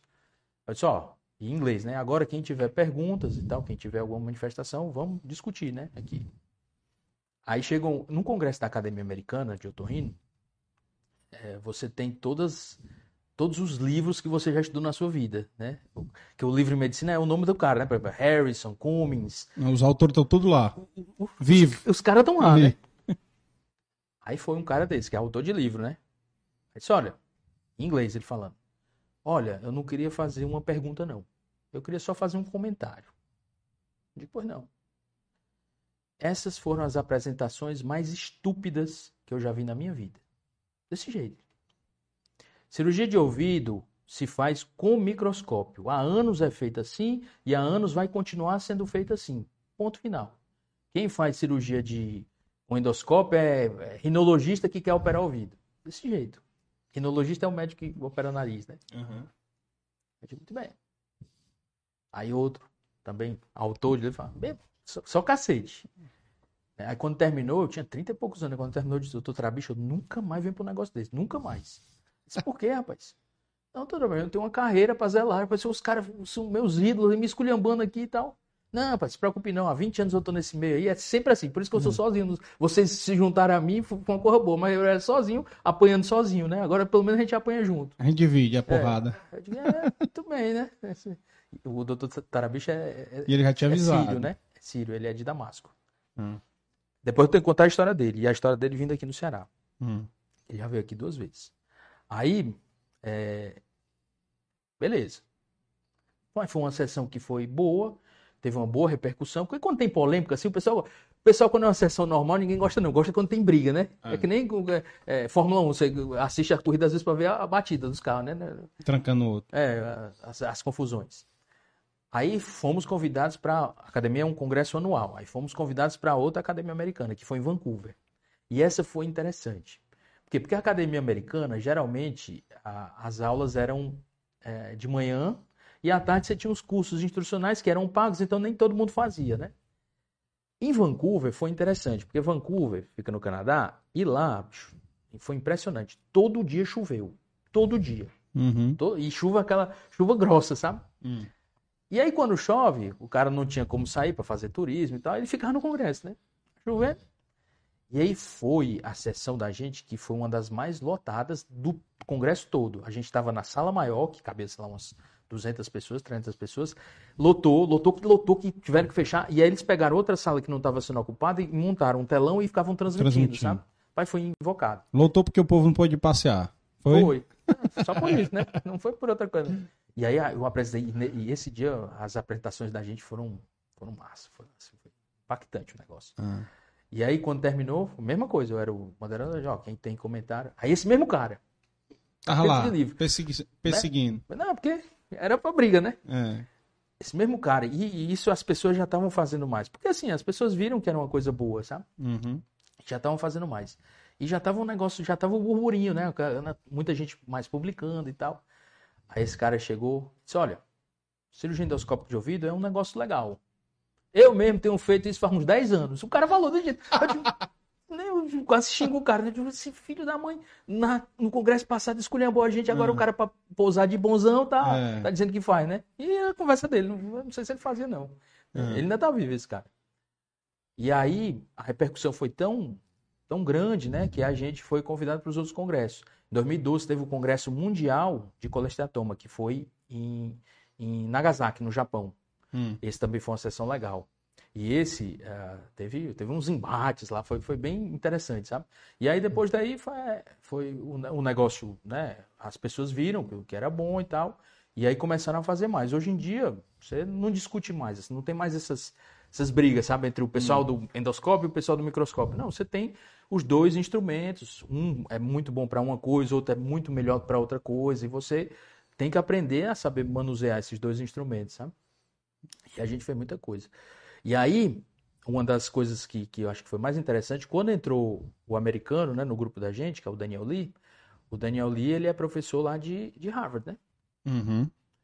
E aí teve o primeiro curso de cirurgia endoscópica de ouvido de Harvard. E eu fui um dos convidados, né? E aí, aí. fui o primeiro otorrino do Brasil a dar uma aula lá. Do Brasil. Né? E aí, com o pessoal de São Paulo, gosto sempre de ser o primeiro, ciumeira desgraçada, viu? Uhum. O pessoal lá. Mas foi. Aí isso aí é tanto que eu ainda tenho até hoje. Não boto muito não, no consultório, mas, mas fui o, o primeiro otorrino do Tem o certificado lá. Tem as, as o diploma lá. Diploma. Tem um, uma, um, a gente chama aqui de bata, né? Hum. É um avental, né? Com as, as coisas, meu nome e tal. Que foi legal. A foto oficial tinha que todo mundo tá com avental. Tal. Foi uhum. 2013 esse primeiro curso, né? E esse curso teve, anualmente eu ia todo ano. Às vezes tinha duas ou três vezes por ano. E só parou em 2020 por conta da pandemia, né? 2020, 2021 2022. Vai ter provavelmente ano que vem, né? Hum. De novo. E aí eu vou, vou de novo lá para Boston, né? E como é que foi que surgiu essa questão da patente, né? Que tu, Não, aí sim, é, é, aí. Quando você cria uma coisa nova, uma técnica cirúrgica nova, cirúrgica nova, você precisa ter instrumentos novos, né? Então, o hum. endoscópio hum. que a gente utilizava, por exemplo, é um endoscópio de nariz, 4 milímetros, né? Como eu tinha falado aqui antes. E a gente teve que desenvolver um endoscópio de ouvido de 3 milímetros, mas com lente grande angular, sabe? Isso foi um desafio. Eu fui para a Alemanha, né, para Tübingen, que é a sede de uma empresa que chama Stores, que é a empresa que que faz os... Que bancou, vou dizer hum. assim, esses primeiros equipamentos. Hum. E aí a gente fez, desenvolveu esse, esse endoscópio, desenvolveu muitos instrumentos cirúrgicos, né? Para você ter nessa, nessa nova, nova técnica, vou dizer assim, uma né, nova técnica, vou dizer assim. E foi muito legal, sabe? Isso aí eu tenho algumas patentes, né? E aí. As patentes são no nome de, de todos dos grupos? Não, que, porque assim, cada um fazia a sua cirurgia, né? E aí, por exemplo, eu, eu, em uma parte da cirurgia eu achava que precisava de um instrumento de um jeito tal. Aí eu desenhava aquele instrumento, chegava para o engenheiro lá da, da Stories e dizia, ó, vamos desenvolver isso aqui. Aí o Daniele, que era o italiano, disse, não, eu preciso ter um negócio um pouco diferente. Aí fazia também. Então, a gente fez um set de instrumentos, né? E cada um tem As vários instrumentos. Patentes. Eu tenho seis ou seis, seis instrumentos que são meus, assim, na minha, na minha, minha ideia, né? E desses seis eu recebo as patentes desses seis, né? Eu tenho as patentes desses seis. São 20 anos, né? De, de patente. E essa patente é mundial, né? É, Você não, registrou tipo, nos Estados Unidos? um instrumento lá no... É, é outro problema, né? Aí quando foi registrar, eu disse, não, vou, vamos registrar no Brasil, eu sou brasileiro, né? Vou registrar no Brasil. Aí, aí o cara, doutor, não faça isso. Eu disse, por quê? Porque se for registrar no Brasil, vai demorar pelo menos um ano. Em um mês o chinês copiou. Uhum. Estados Unidos, sabe quanto tempo demora? Uma semana. Uma ah, semana. Caraca. Aqui, mais de um ano. Então você tem ainda muitos problemas, sabe? Na hum. própria universidade, eu, eu, quando eu cheguei, que fui professor da UES, eu tinha uns maior, maior, maior pau lá na UES lá, porque o, o, o, o, conceito de universidade aqui no Brasil, na minha concepção, é deturpado, entendeu? É totalmente deturpado. Porque a universidade, por exemplo, num país desenvolvido, né? A universidade ela tem um tripé, ela tem que ensinar as pessoas a um ofício, a uma profissão, né? Médico, advogado, engenheiro e tal. Ela tem que retribuir de alguma forma alguma coisa para a sociedade, que aqui a gente tem através dos projetos de extensão, né? Um deles até a Orquestra Sinfônica da UES, por exemplo, né? que teve o show sábado agora. Uhum. Mas para mim a parte principal da universidade, além da, do ensino, é a pesquisa. E o que é, a pesquisa? Pesquisa é para você desenvolver, isso acontece no mundo afora, principalmente na pós-graduação, né? que aqui a gente chama de mestrado e doutorado né? Que, que, é uma coisa também brasileira, né? Esse negócio aí. Pós-graduação fora é diferente. Então, na pós-graduação, você basicamente você vai desenvolver algum produto, desenvolver alguma solução para algum problema. Por exemplo, tu, tu imagina, é tão louco o negócio. Aqui no Ceará a gente tem energia eólica, a gente tem energia solar de sobra, né? sobra. vento de sobra. As placas solares, nenhuma é desenvolvida aqui no Brasil. Tudo é chinês. As turbinas eólicas, a tecnologia é majoritariamente europeia, alemã, Alemão. francesa, norueguesa. É. Né? Pô, será que uma universidade dessa aqui não tem condição de fazer um negócio desse? Desenvolver, é. Até tem o Padetec, que tenta fazer algumas coisas, fez algumas coisas, o fotossensor, algumas coisas, né? Então. Mas, por exemplo, você vê, aqui o pessoal fala, ah, a universidade é subfinanciada pelo Estado. Na minha concepção, o Estado não tem que financiar a universidade, não. A universidade tem que se autofinanciar. Como é que a Universidade de Harvard se financia? Por exemplo, todo Talvez você use, ou todo adulto acima de 45 anos nos Estados Unidos usa algum tipo de remédio para diminuir o colesterol. Né? As estatinas da vida. Quem foi que desenvolveu isso aí? É, foi o pessoal, um dos, dos pesquisadores, era um grupo de estudos lá de Universidade de Boston, né? Desenvolveram na pós-graduação, fizeram os trabalhos científicos, primeiro testaram em animal, depois testa em ser humano, tal, tal, tal, tal, tal, viram que o negócio funcionava patenteia o produto e aí vende. Os royalties do produto vão uma parte para o pesquisador, que estudou, que pesquisou, que descobriu, que inventou e tal, mas outra parte vai para a universidade. Bicho, ó, quando eu estava, um, num dos anos que eu acho que 2018, eu fui perguntar para o Daniel ali quantas patentes tinham. E patente é tipo um jogador de futebol, tipo o Ceará Fortaleza. Você tem a base, na base você vai ter mil jovens, mil é, adolescentes querendo jogar futebol. Daqueles mil, sei lá, cinco vão, vão vingar, como a gente diz. Mas esses cinco tu vai vender, às vezes, por 100 milhões, entendeu? E tu pega aquele dinheiro e financia. Então, a mesma coisa. Por exemplo, ó, a Universidade do Oregon. A Universidade do Oregon, tá, na pós-graduação dela lá, uhum. um pesquisador, uh, desenvolveu um tecido que chama Dry Fit. Ele desenvolveu o tecido, patenteou, viu que o tecido era bom, trocava mais calor e tal. Quem comprou esse tecido, a patente dele? A Nike. A Nike. Que é sabe, também no mesmo estado. Sabe quanto é que eles recebem todo ano de, de royalty? Hum. 20 bilhões, bi, não estou falando milhões, bilhões de dólares. Caraca. Aí esse dinheiro vai para onde? Para financiar mais pesquisa ainda. O Estado não põe um real, um dólar, um cente na Universidade do Oregon. É toda financiada pela iniciativa privada. Aqui, quando tu vai falar em iniciativa privada da universidade, não, não pode, o Estado tem que financiar. Não. Pô, entendeu? Tá errado. É e aí, quando tu vai ver na pós-graduação aqui, aí eu posso falar porque eu falo mesmo. Pós-graduação. Pode falar aqui, aqui, que já tem um amigo seu aqui dizendo aqui que tu vai arrumar confusão. Não, mas também não. Porque quando você vai aí ver as teses né, de mestrado, doutorado, um bocado. É Mário coisa, Lima, Mário Lima. É, é, um bocado que, que é, é do nada para lugar nenhum. Ah, vai estudar não sei o que, o veneno da cobra, não sei o que, não sei o que, na onde, em porquinhos da Índia. Pô, hum. o que, é que isso vai gerar de, de, de ciência? De divisas. Vamos, ó, até hoje, até hoje, qual é o tratamento que a gente tem aqui para dengue? Aqui no Brasil. Desenvolvido, né? Matar um mosquito, né? Oswaldo Cruz, Rodolfo Teófilo, aqui cearense, fazia isso aí, mandava matar mosquito. Então acho que em 200 anos uma universidade não conseguia fazer, se tivesse uma linha de pesquisa, desenvolver uma vacina, desenvolver um, um remédio, alguma coisa para dengue? Não. Os franceses e os americanos estão desenvolvendo agora. Aí, porque as universidades lá, eles, aí eles vão pegar esse remédio e vão vender pra gente aqui e vão ficar com o royalties lá. Uma doença tropical, bicho, que nem tem lá. É. Doença tropical, entendeu? Então isso é que me revolta. A gente tem aqui energia solar, energia eólica. Por que, que não tem é grupos de pesquisa para desenvolver uma tecnologia própria brasileira? Né, para isso. Desenvolver os equipamentos aqui né? todos. Indústria de carro. E eu estou falando não, só da UFC, não. Você vê, todas as universidades públicas são assim, entendeu? Você ah, tem um lobby muito grande, né, do, do funcionalismo delas, né? sim, né? Sim. E você não tem, você tem esse, esse, esse, essa ojeriza ou esse preconceito, vou dizer assim, com iniciativa privada. Agora o UFC está abrindo mais, o professor Dorico e tal, estão abrindo mais, mas sempre o professor Dorico teve. Brigava muito lá na universidade também, sabe? Por essa mentalidade, né? E até porque ele tem uma formação em Oxford, tem, né? Tem, né? Então, então você vê, se a gente uh, desenvolver esses produtos aqui para a nossa realidade, o que, é que, o que, é que o Ceará precisa? A gente precisa aqui de água, a gente precisa, a gente tem muita energia eólica para para aproveitar solar. solar. Então vamos focar em produtos que a gente possa, tecnologia que a gente possa criar para vender para os empresários ou para vender para outros países, para pegar esse royalty, dar para o pesquisador que inventou esse negócio, mas também para financiar mais, mais, mais linhas de pesquisa, entendeu? Não acontece aqui, né? É, não. Quando eu estava lá, eu estava na US.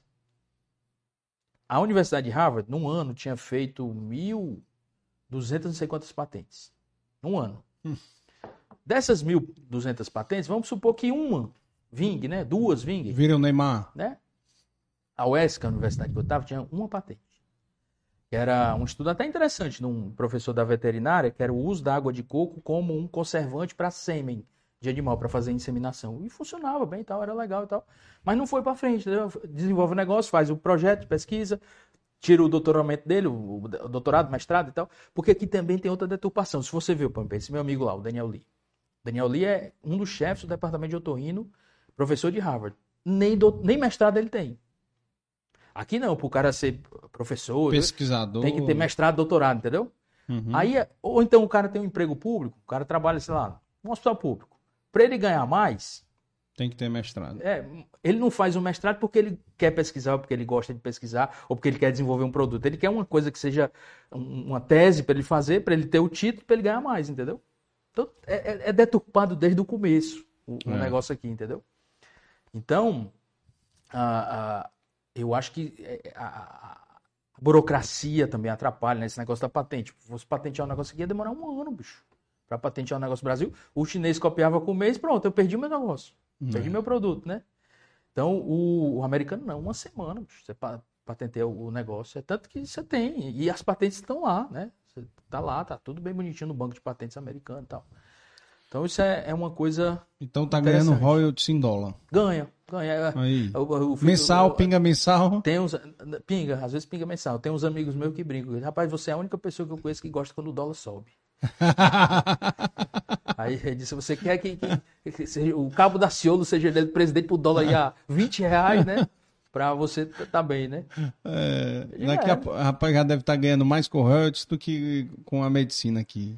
Não, assim, você tem que ter a recompensa, né? Pela, claro, pela coisa desenvolveu, que... estudou, se é. dedicou. É, exatamente. Foi morar três meses no deserto, foi morar né? três meses no deserto. Não, mas não era ruim, não. Mas a, a, aqui no Brasil é porque a gente não tem isso aí. A Thaís estava crente que ia para Paris, é, Londres, a, né? O doutor Edmar tem, uhum. né? O doutor Edmar da tem, da Tilápia.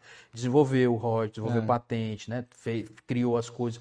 O, o doutor Sérgio Regadas tem também da, da Coloprocto, tem também algumas coisas assim, sabe? Então tem alguns Legal. pesquisadores que tem isso aqui, aqui também no Ceará, no Brasil também, sabe?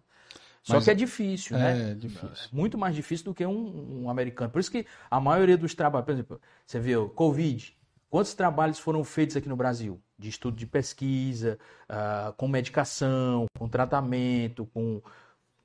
Quantos trabalhos foram feitos? Poucos. Teve o Elmo, que foi uma coisa fantástica, é. que teve a junção da iniciativa privada com a academia, né? O grupo FIEC, Edson Queiroz, FIEC. É. Ali Pronto, ali era o meu mundo ideal da universidade. Pronto, é. É o meu mundo ideal. Você e, é, ter... e é o mundo americano. Né? Ou o mundo europeu. É. O mundo desenvolvido. Europeu, é. Você vai para Hong Kong é assim. Eu já fui para a é. Universidade de Hong Kong, é desse jeito, entendeu? Aqui no Brasil é porque o negócio é, é deturpado. E a mentalidade. É, você tem cultural, que mudar né? a mentalidade. Eu tinha um professor que ele dizia que era uma questão de linguagem. E, por exemplo, e ele, ele era um pesquisador de línguas, sabe? Um cara fantástico, genial ele. Ele diz, rapaz, o problema do Brasil é porque vocês falam português. Eu digo, como é, professor? É porque vocês falam português. Ele era americano, né? Disse, e por quê? Ele disse, olha, quando você vai ver a palavra lucro, que ele diz, vocês, sei lá, é, inatamente vocês têm raiva de gente rica, vocês têm raiva de empresário. Né? E se você for ver, o cara tem raiva aqui do Tajerei nem conhece o cara, né? Mas o cara tem raiva dele. Não, ele é muito rico, tem raiva. Né? Tem raiva dos convidados é, aqui, tudinho. É. Aí eu disse, por quê, né? Ele disse, não, porque assim, a palavra lucro, uhum. no português, vem do latim lucrare, que significa ludibriar. Por exemplo, se tu tá tendo lucro, tu tá me enganando. Se o médico tá tendo lucro, né? Tá, tá me enganando, é mercenário esse cara aí. Em inglês, em alemão, em, em, em, nas línguas nórdicas, é, norueguês, como é, até em russo, é profit, que é proficiência. Ou seja, você lucra porque você está sendo mais eficiente do que eu. Que é. Então eles têm uma mentalidade lá de, do lucro, de não condenar o lucro, e, e, a mentalidade de ser mais eficiente, você tentar fazer as coisas de uma forma mais eficiente. Aqui não, se tu vai falar que vai ter lucro na universidade, eles vão dizer que você é, é neoliberal, é não sei o quê, é capitalista, capitalista entendeu? É. A universidade tem que ser pública, gratuita, tem que ser mesmo. Pode ser pública, gratuita, mas financiada por esses projetos de pesquisa ou por esses produtos que são feitos em conjunto com a iniciativa privada e que vão financiar, ou seja, uh, pode continuar sendo grátis, vou dizer assim, a universidade, né? Não pública, mas grátis, vou dizer é. assim, né? Dando oportunidade para todo, todo, mundo, que é outra coisa também. E aí eu sempre bato. E é uma das coisas que eu não gosto quando o pessoal começa a falar e tal. Ah, meritocracia. Beleza. Meritocracia, ela funciona quando você parte das duas pessoas iguais. Iguais, é. Né? Por exemplo, eu ser médico, tu ser empresário e tal.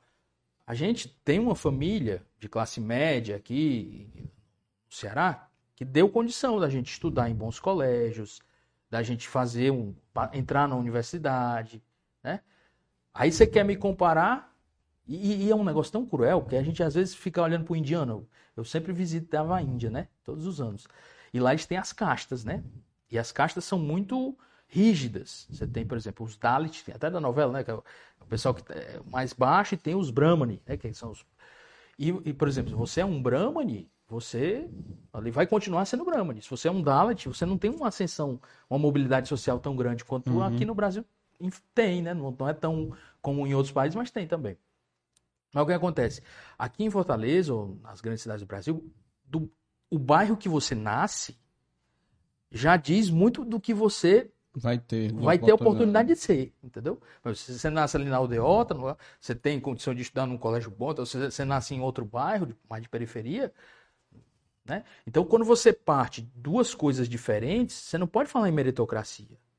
Por isso que o pessoal fala, ah, você é, é contra as cotas. Eu digo, não, eu sou totalmente a favor. Por enquanto. Né? Enquanto não iguala, a educação básica, porque na, no meu país ideal você tinha que investir na educação básica. Tá todo mundo assim igual na educação básica. Eu sempre falo, no, no filho, no, no, colégio, na turma do meu menino, não tem uma pessoa de cor. Não tem. Aí você quer comparar um cara, um menino que vive para estudar, né? Uhum. Que tem toda a oportunidade, tem um quarto só para ele estudar, tem um computador para as aulas na internet, e uma pessoa que, que uh, estuda numa escola que tem uma qualidade inferior, que não tem um lugar para ele estudar, é uma casa pequena, todo mundo falando ao mesmo tempo. Como é que você quer comparar? Não dá para é. igualar essas duas. Aí vai falar em meritocracia. Não, mas porque tem um cara que veio da favela que, que conseguiu ascender? Tem uma exceção. É. Né? Então você tinha que investir muito pesadamente na educação básica. Aí se o, por exemplo, o colégio militar para mim foi uma grande é. escola. Porque no colégio militar, eu estudei no colégio militar. A gente tinha lá nós, de uma classe média, né? Meu pai era médico, meu pai é médico e tal. Mas tinha também aquele filho de militar que não tinha uma condição social igual Sim. à sua, era uma condição inferior à sua. Ou tinha uma pessoa que tinha uma condição superior. Ou seja, juntava no mesmo ambiente, numa mesma sala de aula, tinha gente várias negra, tinha índio, tinha várias realidades, várias coisas diferentes, entendeu? E aí você aprendia a conviver com os diferentes, uhum. com a hierarquia, com a responsabilidade. Então, e num colégio que é público, entendeu? Sim. Eu sempre digo, eu sempre estudei em escolas públicas, né? Que eu estudei em escola militar depois na UFC, que é pública, né? É. Então, ah, e no colégio militar é interessante porque você deu a mesma educação para todo mundo, né? E você vê que tem hoje em dia pessoas que são muito bem sucedidas e pessoas que são muito mal sucedidas. Pessoas até que vieram da, do mesmo background que você veio, entendeu? Então, ah, a isso aí, quando você está igualando as pessoas, ah, dando a mesma oportunidade a elas, igualando por alto, não é igualar por baixo, não, igualando Sim. por alto, dando Aí, se uma pessoa for mais bem sucedida, aí pronto, aí, aí não vai ter que ter ajuda do Estado aqui. Aí não, você, você deu a oportunidade. A pessoa não quis, beleza, entendeu? Mas hoje em dia você não tem essa oportunidade, né? Você não é. tem essa, essa condição, infelizmente, né? Mais difícil, né? É. Voltando aí, que a gente já começou falando ah, do, do, do, Não, né? não. Pode falar? Pode falar à vontade aqui. Aqui eu quero, eu quero você bater o recorde da semana passada. É, é demais. Cinco horas e meia. Fala-me Deus. Agora deixa eu te falar, não, é, é falar um pouco da tua infância, de onde tu vem, pro pessoal conhecer, né, que tá... E normalmente eu faço uma introdução no início, que nem deu para fazer, porque a gente já começou o, o bate-papo, né? Porque é o seguinte, tem muita gente que assiste o podcast dos Estados Unidos, de outros países, da Alemanha, tem pessoas que assistem lá, e aí me pediram sempre para fazer uma introdução, né? Da pessoa que, que é convidada, para falar um pouco dela para as pessoas, quando estiverem assistindo, e entender um pouco, né?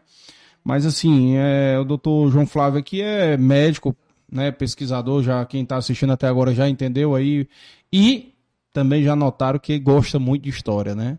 Então aí já, já falar um pouquinho aí como é que foi a tua infância, como é que foi, tu já falou aí um pouco do colégio militar, mas como é que foi aí? Você tem quantos irmãos? Já falou um pouco da, da tua família? Porque a gente gosta de Meu falar pai, um pouco para as pessoas entenderem. né? Nasci aqui em Fortaleza. Sim. Nasci no Hospital Batista. É que ainda existe, né? Aí, aí. É um dos raros que ainda existe, né? É. Batista é memorial, né? Que, era, que é da igre... ligado à igreja batista, né? É. Meu pai, quando voltou da residência, meu pai, fez, meu pai é médico, anestesista, e fez residência lá no Rio de Janeiro. E aí, quando ele voltou lá do Rio de Janeiro, ele começou a trabalhar no Hospital Batista, né? Então, nasci lá, meus irmãos também. Tenho dois irmãos que também são médicos. A gente brinca uma formação de quadrilha, né? Que é tudo ah. médico, né? Eu ah, sou é? médico, minha esposa é médica, meu irmão é médico, meu outro irmão é médico, meu pai é médico, né? É, hum. formação de quadrilha. Não tinha muita opção não, né, lá? É, mas até tinha, mas porque é uma profissão legal, né? Eu gosto. É... E aí, uh, eu estudei no colégio militar. Antes do colégio militar, eu estudava no Santa Cecília, que é perto do, do, do, do colégio do Sim. Nosso Batista. Meu pai ia é. trabalhar no Nosso Batista, aproveitava e levava a gente, né? Dois quarteirões. E a gente morava, que, que, naquela época, né, na cidade dos funcionários. A Washington Soares era só indo e voltando. Quando eu falo isso, ninguém acredita, sabe? Hum. hoje são três mãos, né? E três mãos, né?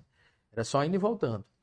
O telefone, naquela época não tinha negócio de celular. O telefone, é, ali, os postos da Teleceará chegavam até uma região que chamava Toca do Coelho. Toca do Coelho hoje é uma Sodine, vende esse material. Sim. Né? E aí meu pai tinha um bip na época, né? Então quando ele estava de plantão no hospital, eu morava numa rua que era de terra e tal, bem pertinho do Lago Jacareí.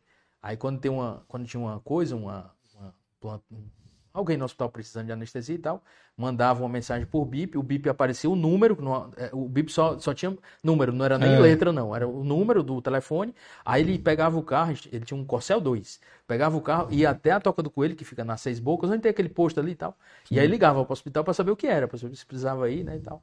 Aí teve um dia que era uma, uma emergência, alguma coisa assim, de um deputado, um, um político assim do Ceará, sabe? E ele demorou, né? Porque tinha que ir lá no posto, aí depois ia para casa, trocava de roupa para ir para o hospital. E aí o deputado depois perguntou, acho que era com a esposa do deputado, alguma coisa, perguntou por que, que ele tinha demorado. Ele disse, não, porque lá em casa não tem, não chega ali, telefone e tal, eu tenho que ir, tá? Ele explicou, aí disse que na outra semana tinha uns postos da Teleceará lá. Chega! Era estatal, né? O cara mandou botar né? os postos lá. Mas era, era ali Oliveira Paiva também, era só indo e é. voltando. É. Eu morava ali. E aí eu estudava no Santa Cecília. Então era, um, era, um, era uma viagem legal, porque a gente saía de casa, pegava Oliveira Paiva, pegava o Washington Soares, e não tinha Iguatemi, não tinha nada. Aquilo é. ali era uma estrada, como você indo hoje, sei lá, para pra Guaramiranga, né? Você, você, hum. Ali do, do lado do mato, né? Tinha uma casa ali, outra casa ali. A salina, tinha né? as salinas. Tinha, eu é. achava massa aquele negócio das salinas ali, no, hoje o Parque do Rio Cocó, né? Você via o é. muro, tinha um muro, muro de desses tijolinhos, tijolo, tijolo é. branco, né? E os montes de sal, né? Assim, aqueles montes de sal. E aí a gente subia pelo Antônio Salles, lá Antônio Salles, onde tem aqueles prédios da Idibra, ali eram tipo umas dunas de areia vermelha, de barro mesmo, sabe? Onde tem a clínica do Dr. Jória. E aí a gente subia e ia pro Santa Cecília, né? O Santa Cecília tem uma história interessante. O Santa Cecília e o Santo Inácio, aquela região ali, que chama hoje Dionísio II, né? Uhum. Aquela região era um sítio, chamava Sítio Estância, que era de propriedade do senhor Dionísio Torres. John Jones era um comerciante e tal. E a, a, a, cidade, na época que ele começou a desbravar aquela região, era basicamente o centro, né? Era o centro, parava ali na Dom Manuel, né? não ia muito mais para leste. Uh, parava ali na, na Francisco Sá, ali perto do Riacho da Jacarecanga, no mar, para o norte, e no sul ali na, na Igreja do, do, Livramento, que é a Igreja do Carmo hoje ali, né? Aí a, a, cidade, o núcleo da cidade era aquilo ali. Fora daquilo ali você tinha Messejana, tinha um Aronches, tinha Sor, Aronches é Parangaba, Sori, que é Calcaia é. hoje, e tinha esses sítios, né? Muitos sítios, ou fazendas. No meio, entre um e o outro, Exatamente. né? Exatamente. E, e para essa região leste também tinha muitos sítios, né? E tinha a Fazenda Água Fria, que era do seu Washington Soares. Uh, e tinha esse sítio Estância. Aí o seu Dionísio Torres comprou esse sítio Estância. O sítio Estância seria um terreno hoje, mais ou menos ali, da Pontes Vieira, da, da Desembargador Moreira até mais ou menos a Barão de Studat. Barão de Studat não, a, a Estados Unidos, como é que eu sempre chamo de Estados Unidos? Vigílio Tavre. Da Pontes Vieira a Vigílio Tavre Pode ser não, da, da Desembargador Moreira a Vigílio Távora e da Pontes Vieira até mais ou menos a Santos Dumont. Então você vê que era um sítio grande, um terreno grande, né? Era grande. E ali ele fez a primeira plantação comercial de coco do estado do Ceará. É tanto que até hoje você vai nas ruas, nas ruas mais secundárias do bairro de Ondes Torres, você vê coqueiro no meio da rua, no meio do asfalto. Ali perto da Estação São Carlos tem muito. É, ali por trás, perto do Santo ele, que, que ele colocou os coqueiros é. de uma forma tal que era uma plantação né, comercial. Aí, depois o seu Dionísio Torres vendeu parte do, do, do terreno dele para o seu patrolino, daquela região ali. E o seu patrolino era uma pessoa que tinha uma visão interessante. Ele diz assim, na, na, na, época do Colégio Militar, o Colégio Militar, quando foi criado, né, em final do século passado, mas o Colégio Militar mesmo foi criado em 1919, ele, ele foi um vetor. Ele, ele trouxe as pessoas para morar perto dele, que era uma região que chamava Outeiro, que hoje é Aldeota. Né? Uhum. Por muito tempo foi o, o, bairro mais valorizado de Fortaleza e tal. Era Jacarecanga, depois Aldeota, né? Agora Meireles, Guararapes, né? Essa região são os mais valorizados hoje, né? Aí, o seu patrolino com aquela ideia na cabeça, ele disse, rapaz, eu vou doar uns terrenos aqui para colégios. Porque se tiver colégio, o pessoal vem morar perto e eu vou conseguir lotear e vendo e ganho mais dinheiro, né? Então ele doou o terreno para o Santo Inácio, aquele terreno do Santo Inácio é, é doado, foi doado, e para o Santa Cecília. E foi o seu patrolino que doou? O patrolino que doou os terrenos para a construção do colégio. Sim, né? sim. E se eu não me engano, ele até ajudou na construção também do, do financeiramente, né? Dos colégios. O, o Santo Inácio para os jesuítas e o Santa Cecília para a ordem, né? Da, da, das freiras lá freiras. Do, do, do Santa Cecília. E aí, eu estudava no Santa Cecília, eu estudei no Santa Cecília desde o do, do, maternal até a quarta série, que hoje seria a quinta série, né? Do ensino, ensino fundamental, acho. É, fundamental. É. Aí eu fiz o Antares, aquele cursinho Antares, e aí passei para o Colégio Militar. E aí estudei no Colégio Militar desde a quinta série, que hoje seria a sexta série, até mais ou menos o segundo ano do, do, do segundo grau, né? Do científico, né? Do segundo grau hoje é. em dia, né? O ensino médio. Ensino né? médio agora. Ensino médio. E aí fui para os Estados Unidos fazer, fazer intercâmbio. intercâmbio. Aí morei numa cidade lá que chama Goshen, que é perto de uma cidade que chama South Bend, no estado de Indiana. Muito legal, né? E aí ah, muito... foi muito legal essa experiência, né? Passei 13 meses lá Estados Unidos, aprendi, melhorei é, o inglês, aquelas coisas todas. E que me ajudou muito nesse negócio de publicar, pesquisa, de né? pesquisar, entendeu? É, já era fluente no sempre, inglês, né? Sempre ajuda, né? E dar essas aulas fora, é. Sempre ajuda. É, tudo está interligado, Ligado. São os pontos se ligando, né? É, tudo as, na vida. As oportunidades que a gente tem, né? Aproveita, né? E, claro, teve uma família para ajudar isso aí, para bancar, né? Claro. Meu pai, né? Esse intercâmbio e tal. Aí, quando eu voltei, eu fiz o vestibular para medicina e aí entrei na UFC. Só, só tinha um UFC na época, né? Só que tinha, é, é, eram 150 vagas, aí entravam os 75 primeiros no primeiro semestre, no primeiro semestre os outros 75, eu fui, eu acho que 77, eu fui 78. Aí eu entrei pro segundo semestre, né? E aí foi legal, a experiência na UFC também. Né? Aí de lá já foi fazer a especialização em São Paulo, foi, que você é. falou, né? Aí quando eu terminei o UFC, eu fui com a. que eu comecei a namorar a Thaís na, na UFC. A Thaís também estudou no Colégio Militar, mas eu não me lembro dela no, Colégio Militar. Tomara que ela não escute isso aí. Né? ela tá assistindo é, com certeza. É. Mas eu, eu conheci a Thaís, assim, fui conhecer mais a Thaís na faculdade. É. A gente é colega de turma da faculdade. Ah, e a gente começou a namorar, formou junto e a gente foi fazer residência junto, né? Eu fui fazer Bacana. otorrino e ela foi fazer anestesia. Né? Ah. Lá, lá, a gente foi fazer em São Paulo. Aí moramos em São Paulo por seis, quase seis anos. Foi. Foi. A residência são três anos, né? Três, ah. quatro anos. E a gente ficou mais um tempo lá. Aí depois, quando deu, acho que foi 2010 ou 2011, eu, eu voltei para o Ceará. E aí, quando eu voltei, a gente fez o primeiro curso de cirurgia endoscópica de ouvido aqui do Ceará. Na verdade, foi acho, o primeiro curso do Brasil. E aí, num curso desse, você vai trazer alguém, né? Aí eu liguei pro doutor Tarabicho. Doutor Tarabicho, eu vou fazer esse curso, vai ser inauguração. Ah, você, o senhor vai ter que vir aqui para Fortaleza. Ah. Aí disse, tá bom, eu vou. Né? E aí veio. Só que ele é muçulmano, né? Sim. Muçulmano, eles podem ter mais de uma mulher. Né? Isso aí. E ele tem, ele tem duas esposas, eles podem ter até quatro. Tem um número aí que eles podem ter. E ele tem duas esposas. E aí, eles ficaram. No, hoje é Gramarquise, né? Mas acho que é, sim, na época já sim. chamava Gramarquise, não era César Parque, não, já era Gramarquise. E aí, dois apartamentos, né? Vieram as duas esposas. Vieram as duas. Vieram as duas. Uma ficou num apartamento, num quarto, a outra ficou no outro quarto, né? Hum. Aí eu disse, doutor Trabechei, como é que é? Como é que o senhor faz? Ele, rapaz, foi a pior decisão que eu tomei na minha vida. Foi ter duas mulheres. aí explicando, ele disse, rapaz, a mesma coisa que eu der para uma, eu tenho que dar para outra.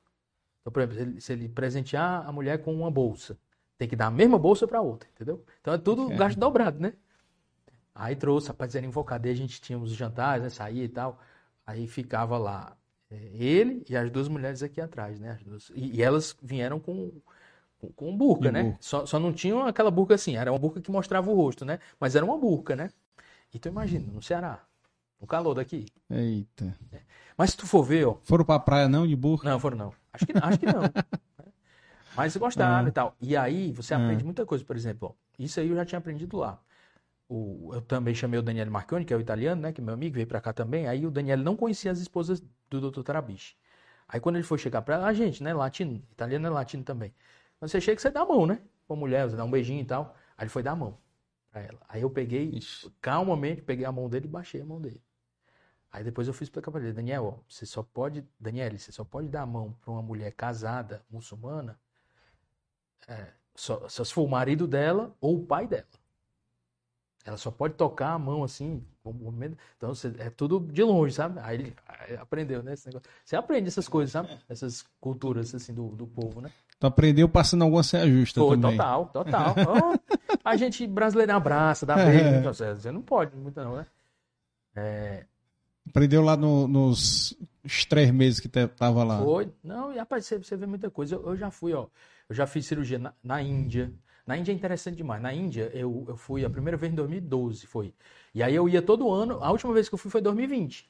A pandemia aqui no Brasil começou em março de 2020. Eu fui em fevereiro de 2020 pra Índia. Doido, né? Hum. O pessoal, meus amigos brincavam, foi você quem trouxe, né? O vídeo pra cá, né? E ficou, né? né? É. E, e na Índia, os, assim, a Índia você tem um contexto, né? É um país que é menor territorialmente do que o Brasil, mas tem muito mais gente que a gente. O Brasil tem 212 tem um milhões bilhão de habitantes. E pouco, lá. 1 bilhão e 400 é. milhões. É. 1 é. bilhão e 400 já, já milhões. passa da China. Uhum. E eu, eu, tinha um amigo, ele disse, doutor, o senhor quer saber o que é 1 bilhão? É 999 milhões, doutor. Então, 1 bilhão e 400 é. milhões. Tu é doido o número, né? Então você vê, tudo lá é superlativo. Né? Se aqui a gente tem tantos casos de uma doença tal por ano, lá eles têm isso aí multiplicado por 20, entendeu? Por é. 30, né? É. E é muito interessante. E é um país, como eu falei. E muito... tem 10 São Paulo lá dentro. Tem, não. É. Eu fui para uma cidade pequena lá. A primeira vez eu fui para Chennai. Chennai era a antiga Madras. Chennai tem 8 milhões de habitantes. Tinha, né? Na época que eu fui. 8... É uma cidade pequena. É. Cidade pequena, né? Vilarejo. 8, né? 8 milhões de habitantes é maior que o Rio de Janeiro, né? É. Aí, na, na, na Índia. Fortaleza eles... tem três, né? né? Fortaleza lá é uma vila. É. Né? Aí, na Índia, eles têm. Uh, muita gente. E os cursos que eles fazem lá, primeiro o indiano ele é muito humilde, sabe? Mesmo o indiano assim, muito humilde no sentido assim de, de, de acolher muito bem as pessoas de fora e, e não se valorizar. Eu disse isso para eles muitas vezes. Eles têm muitas vezes cirurgiões muito melhores do que a gente aqui, casos muito mais interessantes, mas muitas vezes como eles não publicam, Aí o americano vai, publica um caso e é o expert naquele negócio, entendeu? É. Quando o cara lá da Índia tem mil casos. Mil casos, é. entendeu? É. E aí eles tratam muito bem a gente e tal. E, tudo lá para eles, assim, os cursos que eles fazem lá, como não tem, não sei como é que é a questão jurídica lá, né? mas tudo é cirurgia ao vivo. Eles gostam de, de, de cursos assim com cirurgia ao vivo. O que é uma cirurgia ao vivo? Você pega um cirurgião de fora, como eu, hum. Conhece o paciente no mesmo dia e opera o cara. É uma coisa louca, né? Eita. Aqui no Brasil isso aí é assim, às vezes não. Você pode até fazer, mas tem um, trâmite que você vai fazer, hum. né? Lá na Índia não, assim, você tem que mandar o seu certificado médico, prova que é médico, mas você recebe uma licença, vou dizer assim, transitória, não, é temporária, para você ser médico lá e você opera os caras, né? Aí o custo lá, só para tu ver a loucura que, que é o negócio lá. Lá não tem SUS. Então as pessoas têm que pagar para ter saúde, né? Para fazer uma cirurgia. Todo mundo tem que pagar alguma coisa. E tem gente que não tem condição de pagar. Então eles aproveitam esses cursos para fazer cirurgias, às vezes, gratuitamente, né? E aí chama essa população que não tem condição de pagar, e essa população é submetida porque eles não teriam outra forma de fazer, né? Sim. Não tem SUS lá. Aliás, o SUS é uma coisa, em países de mais de 100 milhões de habitantes, o Brasil é o único que tem. A China não tem um sistema universal de saúde, a, a, os Estados Unidos não tem, né? É baseado na Inglaterra, é? é no NHS, é... né? Mas a é. Inglaterra tem 90 milhões, de, 80 milhões de habitantes, né? É. O Canadá tem 40 milhões, o Canadá é São Paulo, é, 40 milhões de habitantes, né? O Brasil é, é o único país do mundo com mais de 100 milhões de habitantes que ousou ter a saúde universal, né? Pública, gratuita e tal. Que é uma coisa... É um desafio grande. Um desafio muito... Gigante. É um saco sem fundo. Né? Total. Né? Então tem que... Torneira aberta quando, e direta. Quando você tem uma coisa cuja demanda é infinita, por exemplo, água, Demanda infinita. Comida, demanda infinita. Quando você tem uma coisa cuja demanda é infinita e você, por decreto, ah, é, é, quer dar isso para todo mundo, você tem que saber que não tem limite. Né? Então, eu acho que é chegado o momento também da gente começar a discutir, sabe, assim, os limites do, do SUS. Depois eu conto umas histórias aí do SUS, histórias interessantes. Mas, ó, aí tava na Índia e ah, era um curso de cirurgia de nariz e de ouvido, né, e tal, e eu ia fazer algumas cirurgias. Só que assim, não avisam nada antes, não. Você, você vai lá para operar, mas você não sabe o que é, né? Aí eles perguntaram, o que, é que você quer operar? Eu disse, rapaz, para demonstrar essa técnica do endoscópio, eu acho que é interessante a gente fazer um colestatoma. Esse tumorzinho, né, no ouvido. Aí você quer um colestatoma grande ou pequeno? Eu digo, ó, pequeno é melhor, é mais fácil, né? Eu acho que dá para demonstrar. Aí era uma sala, assim, mais ou menos, maior que essa daqui. E tinha sempre brincadeira umas 60 pessoas, 60 pacientes, com doença de ouvido, né? Com a, com a mesma. mesmo, Aí, quem tem o colestatoma? Aí metade levantou, né, a mão, né? Porque eles diziam, né, para a pessoa. Quem tem um colestatoma que a gente classificou como pequeno? Aí, tipo, umas 10 pessoas levantaram. Quem é que você quer operar dessas 10? Era, um negócio é assim, é totalmente Caraca. surreal, entendeu? É. Aí você vai lá, e uma das coisas que eu achei interessante, assim, os hospitais por fora são coisas trash, assim, total. Mas no centro cirúrgico tem as coisas, sabe? Não sei se era um curso aí, as companhias levavam, né? Uhum. E uma vez eu perguntei para a Stores, Stores é uma empresa alemã, né? E são materiais muito caros. Aqui no Brasil, muito caro. Tipo, uma câmera da Stores aqui no Brasil custa 300 mil, 400 mil. É o preço de um carro de luxo, ultra luxo, né? É. São poucos hospitais aqui no Brasil que tem umas câmeras. E lá todo hospital tinha, né? Aí eu perguntei para a Stores, rapaz, por que, que vocês investem tanto aqui na, na Índia? Esse doutor por causa do mercado. Mercado gigante desse? Esse o mercado da Índia é maior do que o da Europa. De como é que é maior? Doutor, o mercado da Europa é de mais ou menos 400 milhões de pessoas. da Europa, da comunidade europeia, né? Você junta tudo, quase 6 milhões. Na Índia, se você põe 10%, 20% da população que tem alguma condição de pagar por saúde, né? nós estamos falando em 300 milhões de pessoas. Né? Aí você pega mais umas pessoas que juntam dinheirinho, que pagam, é maior que a Europa, entendeu? O Brasil, uhum. né? Você tem 200 milhões de pessoas, mas o mercado para eles é pequeno, entendeu? Uhum. Né? Só 20% da população tem plano de saúde. Sim, sim. Uhum. Então, ah, tudo lá no hospital tinha. E é uma das coisas que mais marcou, a primeira vez que eu estava entrando no centro você veste aquela roupa e tal. Aí tinha assim uma placa. Lá na Índia, eles falam, cada região fala um idioma diferente. E são idiomas, assim, que eu pensei que fosse tipo assim, aqui na América Latina você tem o espanhol, que a gente entende e tal.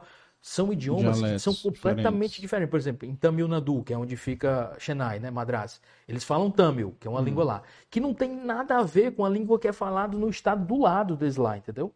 Que é, por exemplo, o estado de Guzerat, que vem até aquele boi, o boi uh, Nelore, né, vem de lá. Uh, eles falam outro dialeto lá que não tem nada a ver com esse lá. E são coisas vizinhas, sabe? Aí, o inglês foi que unificou, né? A língua inglesa é que unifica o país, assim, de você ter uma língua nacional, vou dizer assim, universal para eles lá, né? Porque a Índia, a história da Índia também é invocada. Muito invocada. Subcontinente indiano, que eles chamam. Aí, e é a religião mais antiga ainda que existe no mundo, que é o hinduísmo, né? Mais antigo que o, é. que, o, que, o, que o judaísmo, mais antigo que o cristianismo, mais antigo que o, o islamismo. Aí, é, é, lá na Índia, tinha a placa lá na, na, na língua lá deles lá, no Tamil, Tamil, e tinha assim em inglês, né? Don't spit. Ou seja, não cuspa. Não cuspa. na entrada lá. Né? E a gente vai lá descalço, sabe, com chinelo e tal. É muito invocado. Aí fazer cirurgia, né? E tudo eles ficam. Você bota um fonezinho aqui, um microfone, e tudo eles ficam perguntando, tudo, tudo, tudo. E o inglês deles é, é difícil muitas vezes, sabe? Porque falam com muito aquele. Hello, sir, how are you, sir? I'm from Chennai, I'm your fan from Brazil. I see all your videos on YouTube. É, é um inglês assim, quando, você, quando ele uhum. fala rápido, e você fazendo uma cirurgia num lugar desconhecido e tal. Você às vezes fica meio nervoso e tal, mas, rapaz, as cirurgias foram perfeitas lá, foram, foram muito legais. E eu até brinquei com o instrumentador, disse, ó, oh, eu queria levar lá pro, pro Brasil. Ele disse, rapaz, doutor, não diga isso não. Aí eu disse, por quê? Sabe quanto é que ela ganha aqui pra, pra, pra instrumentar um, em dólar, um, um mês aqui? 10, 12 dólares. O né? que, cara? Entendeu? Que mesmo o dólar a 5 reais é 50 reais por mês, né? Ou, né? Caraca. É coisa muito, né? Então você vê que a desigualdade lá também é muito grande. Lá não Por tem isso que tem violência. muito médico, tem muito médico indiano no Canadá. Tem, nos Estados nos Unidos. Estados Unidos. Esse, né? E o indiano é um cara, é um, assim, são muito inteligentes, sabe? Muito inteligentes. Você vê né, nessas grandes empresas de tecnologia, no Amazon, no Google, na Apple, tem muitos indianos, muitos indianos. É. Né? Não, eles têm um polo tecnológico é. gigantesco também. Eu acho que, se eu não me engano, a maior colônia indiana fora da Índia está na Califórnia. Como a, a, maior colônia japonesa fora do Japão está aqui no Brasil, né? Uhum. A maior colônia indiana fora da Índia está na Califórnia. Justamente capaz, naquela região ali do, do, Vale do Silício, né? É. Aí foi interessante essa cirurgia lá na Índia. Essas cirurgias, né? Aí teve uma vez. Quem indiano também é meio doido. Teve uma vez eu fui fazer uma cirurgia lá. Essa cirurgia chama Draft 3. É uma cirurgia que você abre aqui o seu frontal. Uma cirurgia grande, sabe? Aí fiz a cirurgia e tal. Ficou bonito e tal. Paciente tudo bem e tal. Aí voltei pro Brasil e tal. Aí quando um mês depois eu recebo um e-mail de um dos caras, porque você mostra e-mail, se você tiver uma dúvida, manda um e-mail e tal. De um dos caras que participou do curso, né? Um dos médicos lá que participou, um médico novo, participou do curso. Aí, doutor, eu sou fulano de tal, vi seu curso, suas cirurgias na, na cidade de Calcutá, foi muito legal e tal, gostei bastante, aprendi muito, e fui tentar fazer uma cirurgia que nem o senhor fez, um draft 3. E agora eu tô com uma fístula licórica. Fístula licórica, porque o draft 3 você tem que abrir aqui por dentro do nariz, e, assim, você tem a base do crânio, né? Que é um osso que separa o nariz do cérebro, né? Do sistema nervoso. E às vezes, quando você está fazendo um draft 3, se você for meio imprudente, você pode abrir essa base do crânio e a água que está aqui dentro do cérebro começa a vazar para dentro do nariz. Isso a gente chama de fístula licórica. O líquor, né, que está aqui, começa a vazar para dentro do nariz. E ele teve essa complicação. É uma complicação. Raramente acontece, mas às vezes acontece. Né? Principalmente em pessoas que não têm muita experiência em fazer esse tipo de cirurgia. Hum. E aí ele mandou um e-mail para mim, né? Aí eu respondi, disse, ah, você está com essa complicação, tem que fazer isso, isso, isso, mas ah, quantos, quantas cirurgias de draft 3 você já tinha feito antes de fazer? Aí ele respondeu, nenhuma. Eu vi a sua cirurgia, achei legal, achei fácil, fui achei tentar bonita. fazer. Fui tentar fazer. Aí você vê como é que é a realidade, né? Em outros países. Por exemplo, o país que eu. Uma história legal também. Em 2017, eu fui convidado para ir para o Vietnã. Vietnã. Né? E o Vietnã é um dos poucos países comunistas que ainda existe no mundo. Oficialmente comunista, né? É a República Popular do Vietnã, né? People's Republic of Vietnam. Uhum. E na época o presidente americano era o Trump. Uhum. Né? E, e, o cara lá do Vietnã, o professor lá da universidade de Hanoi, pegou e me, me, me convidou, eu vou, beleza. Aí você, é, Trump tirar o visto, o, o visto é comunismo, aquelas coisas ali, né? Aí, quando deu assim, uma semana antes da viagem, ele mandou um e-mail para mim. Aí, professor João Flávio e tal, uh, a gente está muito na expectativa da sua vinda aqui, já selecionamos os casos legais, você vai dar aula. Eu ia dar umas 10 aulas lá, sabe? Eu, eu dei aula tanto em, em em Saigon, né, que é, hoje é Ho Chi Minh, uhum. quanto em Hanoi, que é a capital, né? Ah, a gente está muito empolgado com essa sua vinda aqui e tal. A gente nunca viu um médico brasileiro, eu tô rindo e tal, tal, tal. Beleza. O senhor podia mandar suas aulas pra gente antes, por e-mail? Aí nas minhas aulas eu, eu, sempre ponho muito vídeo, sabe? Porque é o, o vídeo da cirurgia e tal, pra você explicando passo a passo. E o vídeo, você grava um vídeo em alta definição, tu sabe aqui, é um arquivo uhum. gigante, né? É. Um vídeo, sei lá, de, de 10 minutos, 5 minutos é 1 giga, né? Uhum.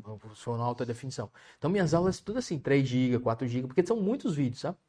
E eu ia dar umas 10 aulas, então a gente tá falando em 40 giga, 50 giga para mandar por e-mail, por internet, né?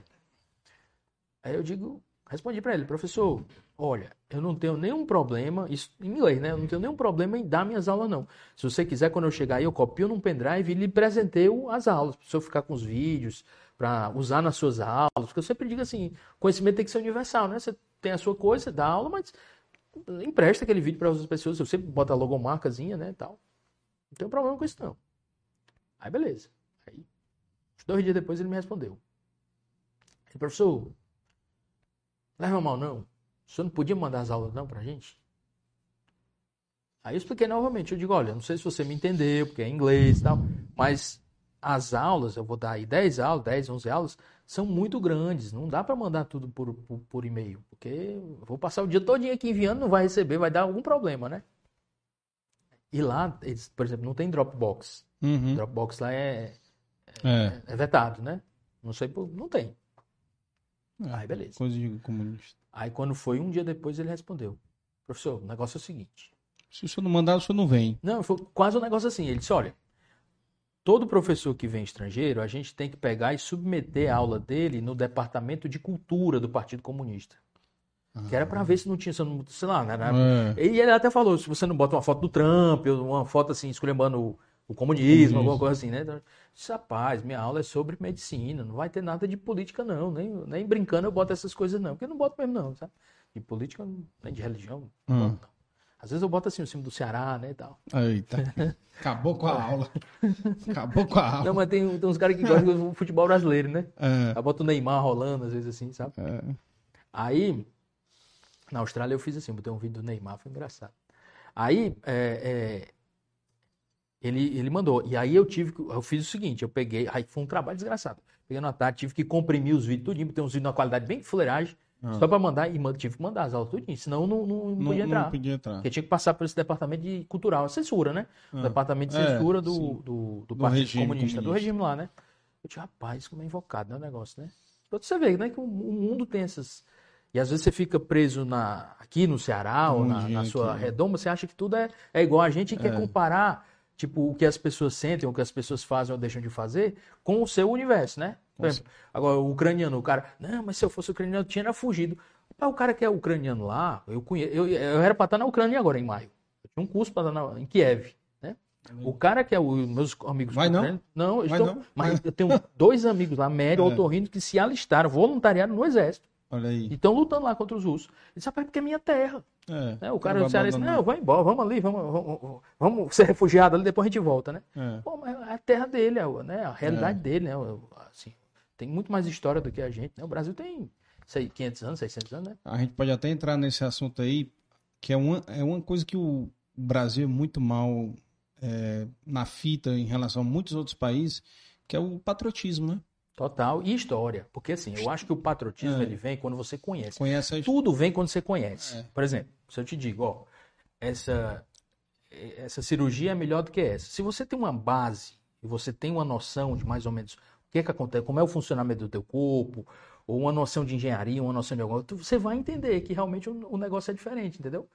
Mas aqui no Brasil, por exemplo, às vezes a gente quando vai se formar, a gente passa um tempo no estágio rural, né, que chama CRUTAC. Passava, não sei como é que tá agora.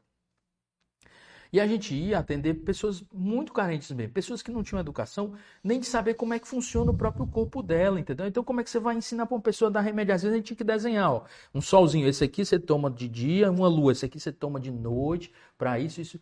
Então, se você não tem essa educação básica para a pessoa, e educação eu digo, educação de civilidade, de cidadania, não é educação de todo mundo estar tá na universidade, essas uhum. coisas, não educação de, de, de, de, funcionamento das coisas, de regra, de direito, de dever, educação de civilidade, entendeu? Enquanto a gente não tiver isso aqui, não, não tem muita perspectiva, na minha opinião, né, assim, de, futuro. Porque a, a, as coisas, elas. O mundo, ele, ele, é, ele é muito, muito maior do que o que a gente pensa que é, entendeu? E tem muito mais coisas interessantes que a gente pode aprender e pode ensinar também para isso. Então,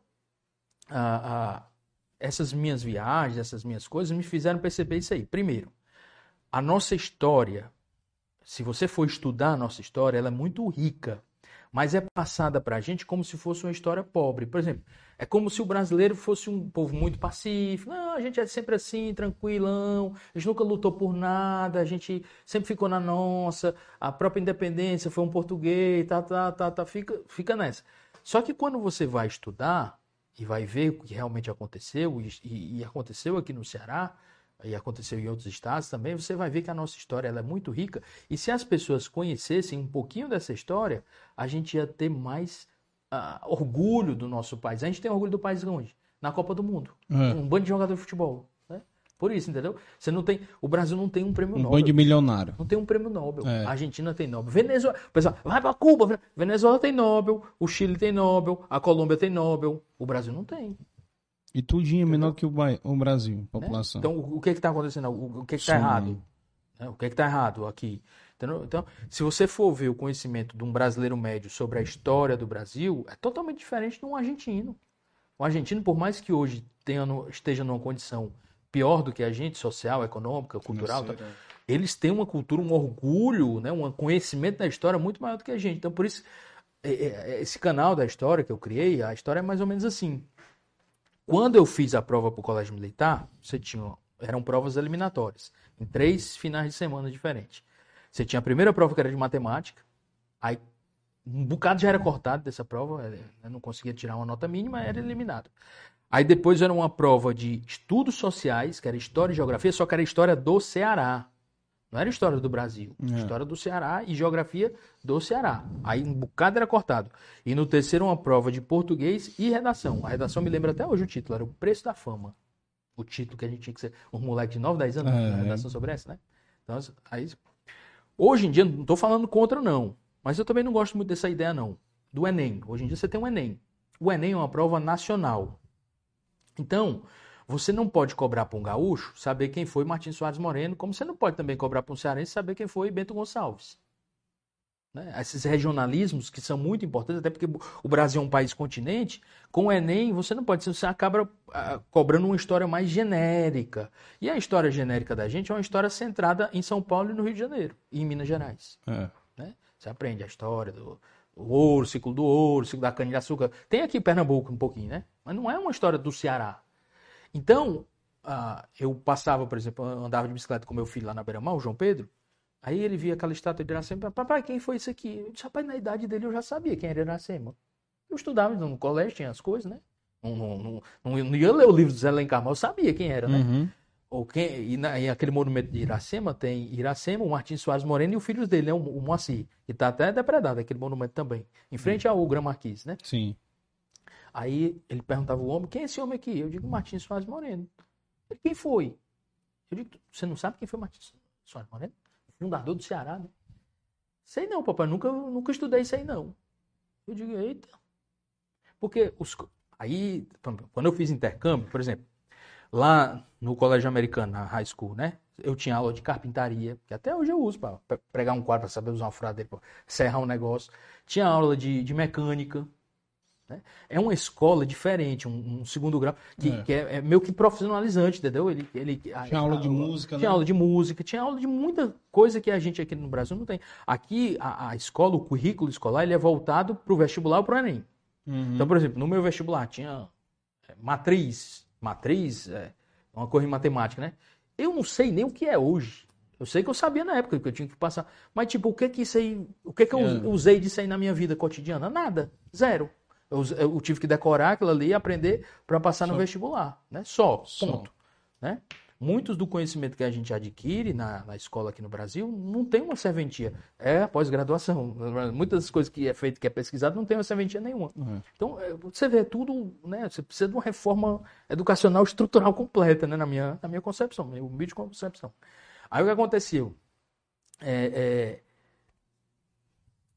você vê que, que a escola aqui no Brasil, o currículo escolar dos meninos, eles não estavam mais estudando a história do Ceará.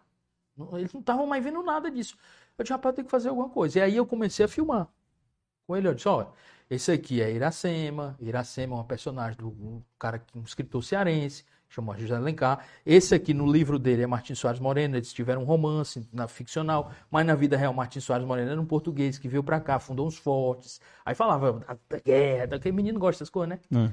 Aí fui fazendo esses filmes, assim, totalmente amadores. E mandava, às vezes, para um grupo, mandava. E o pessoal começou a gostar. Disse, rapaz, filme legal, isso é legal. Mandei para o grupo da minha família, eles gostaram e tal. Aí comecei a fazer mais, né? Desse, desse negócio. Isso foi há quanto tempo? Isso, isso há três anos. Três anos, né? E aí comecei a fazer mais é, é, desses vídeos e tal. E, e, e, vi.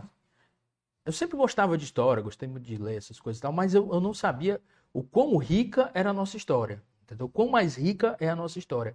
E que, eu, e que se as pessoas, como diz o teu programa, dessem valor uhum. um pouco mais a essa história, a gente ia ter muito mais um sentimento de, de pertencimento, sabe? Não, uhum. pô, isso aqui é legal, pô, a Barra do Ceará é legal porque aqui teve batalhas, a gente conseguiu conquistar isso aqui dos franceses, tal, tal, tal. Então tem muita coisa que aconteceu e até a história dessa miscigenação que houve aqui no Ceará. No Brasil, né, você vê, ah, os Estados Unidos, que foram um tipo de colonização um pouco diferente da gente, mas você vê que tem marcadamente, tem lá os europeus, os brancos, e tem os negros. É, marca, isso é marcado. Você não tem uma miscigenação tão grande. Aqui no Brasil a gente teve uma miscigenação muito grande, né? Do português, tanto com o negro, lógico, deve ter tido muito estupro, deve ter tido muita. Né, muito... É. E tem outra coisa que também que eu não gosto, sabe? Desse revisionismo histórico. Revisionismo, ah, derrubar a estátua de fulano de tal. Porque se fosse a gente tinha que tirar o nome do Estado Presidente Vargas, né? É, o, o, é, o, Castelo Branco, né?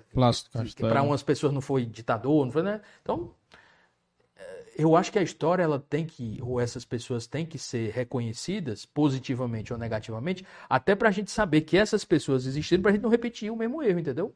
Uhum. Então, na, nos Estados Unidos, tiraram a estátua lá em frente, em Nova York, lá em frente ao Museu de História Natural do Theodore Roosevelt presidente americano, né? É republicano. Que é primo do Franklin Delano Roosevelt, que foi o presidente americano, que veio para o Brasil da, na Segunda Guerra Mundial, né? Ele visitou Natal e tal. Ele tinha poliomielite, ele não andava assim, né? Não tinha uma foto dele em pé. É sempre ele sentado, né? ele, ele, era cadeirante. Só que ele nunca podia aparecer, aparecer assim, porque senão o pessoal ia pensar que ele era fraco, né? Fraco, é. E o, o, o, primo dele, o Ted Roosevelt, tem esse nome, Ted Roosevelt, o, sim, o Ted Bear, em homenagem, porque ele disse que ele brigava com o urso, ele matava índio, ele fazia, fazia essas coisas que na época algumas pessoas faziam, entendeu? E era considerado bonito isso aí na época, né? O cara é um machão, o cara é bom e tal, tal, tal. Lógico, hoje em dia seria um cara totalmente escroto, né? Mas é. naquela época era o, o, arquétipo, vou dizer assim, do homem aventureiro, desbravador do oeste americano, tal, tal. Tanto que ele foi eleito presidente dos Estados Unidos da América, né? Ele tem uma história dele muito interessante com o Marechal Cândido Rondon. Ele veio, ele quase morre no Brasil, o Theodore Roosevelt. Tem até uma série no Netflix sobre isso. E, existiu um rio, o Marechal Cândido Rondon foi um dos maiores sertanistas que houve no Brasil, né? Ele tem um estado hoje no Brasil cujo nome é batizado em homenagem a ele, Rondônia. E eu falo isso porque tem muitos cearenses em Rondônia. Tem parentes, meus tios meus, que foram ganhar vida lá, tanto como, como soldado da borracha, quanto uh, no comércio lá, né? Cearense, sim, sim. judeu do Brasil, né? Tal. Então, visitei já, já Rondônia, Porto Velho, Guajamirim, que era a cidade que esses meus tios moram e moravam, né? Alguns ainda estão lá. E você tem as histórias muito fortes. E tinha um, tem um rio lá, que é, que é afluente do rio Amazonas, que ninguém sabia. Você sabia que, que o rio chegava no Amazonas, mas ninguém sabia onde era a nascente dele. Então era chamado do Rio da Dúvida. Rio da Dúvida. Ninguém sabia. E o Theodore Roosevelt entrou em contato com o presidente brasileiro, na época, que era o, se não me engano, Venceslau Braz, e disse: Olha, e ele, aventureiro, né? Eu quero estreitar os laços com o Brasil e quero fazer uma expedição aí no Brasil. Já tinha feito expedição na África, aquelas expedições de ir para matar bicho, né? Para uhum. mostrar aqui hoje, né? É. Mas na época, né? beleza. Aí o Venceslau Braz chegou pro Rondon e disse: Olha, você vai ser o Cicerone do presidente americano. Ele, ele, já não era mais presidente na época, né? Já tinha. Mas um ex-presidente americano é um ex-presidente, né? Você vê quando o Bill Clinton veio visitar aqui, Fortaleza, não, onde for, é hum, o serviço secreto americano. Não, e eles têm é, FBI, lá tem segurança pro resto da vida, né? É porque é um, um ex-presidente é. americano. E aí ele veio aqui pro Brasil. Ele, o filho dele, veio uma comitiva e tal. E eles foram de canoa, bicho. 1914, 1915 malária. Tu imagina, se hoje é difícil, tu imagina em 1914. E eles foram e conseguiram achar a nascente que fica no estado de Rondônia, numa cela, no estado de Rondônia e tal. Ah, e esse, por, por esse feito, esse rio hoje, pode ver no Google, é, é, o rio Roosevelt. Chama Rio Roosevelt, em homenagem a ele. É porque foi ele quem, ele com o Rondon, quem descobriram a, a, nascente do rio e mapearam o percurso desse rio todo, né? Tem uma série no Netflix sobre isso. Aí, por exemplo, um cara desse, pô, um cara desse, né, tem a, o seu valor histórico. Foi presidente Sim. dos Estados Unidos, né? Ele fez aquela política do, do Big Stick, do pau grande, né? Do, a, foi quem terminou a obra do Canal do Panamá, né? Que tinha sido começada pelos franceses e, e ele terminou, né? Por conta teve a malária e tal, febre amarela, os franceses abandonaram e tal, e ele terminou a obra do Canal do Panamá. Mas lógico, Panamá era uma pertencia à Colômbia, ele fez uma guerra civil lá no Panamá para se tornar independente para conseguir. Então, é também uma pessoa que, que, que, é questionável. Interesses né? econômicos. É, tudo, também, né? Tudo. Mas, pô, aí pegaram, porque ele tinha esse, esse problema com a, a, estátua lá, não sei se você já foi lá no Museu de História Natural, é ele em cima de um cavalo, aí de um lado, a pé, né, tem, tem um negro e do outro lado tem um índio. Aí tiraram a estátua porque diz que é um homem branco num cavalo em cima e o, o negro e o índio vassalando o homem. Isso coisa louca. É. Tá. Hoje em dia tá errado? Tá, mas não foi assim que aconteceu. E como é que a gente vai fazer para não repetir aquele jeito? É você ensinar para as crianças, ensinar para as pessoas que num passado foi assim, mas que hoje não deve mais ser assim. Porque todos somos iguais, entendeu? Só que não, aí. Eles querem apagar. Ah, é. Apaga. Tu vai apagar memória. o nazismo. Tu vai apagar é, é, o, o, o, as cruzadas. Tu vai apagar aqui que, que os portugueses exterminaram um bocado de índio aqui. Agora tu vai tirar todo o nome de português? Não vai, você tem que entender. Por exemplo, o nazismo existiu? Existiu. Foi uma coisa boa? Não foi boa. Agora, tu vai é, apagar os registros históricos? As crianças não podem mais saber quem foi Himmler, quem foi Goebbels.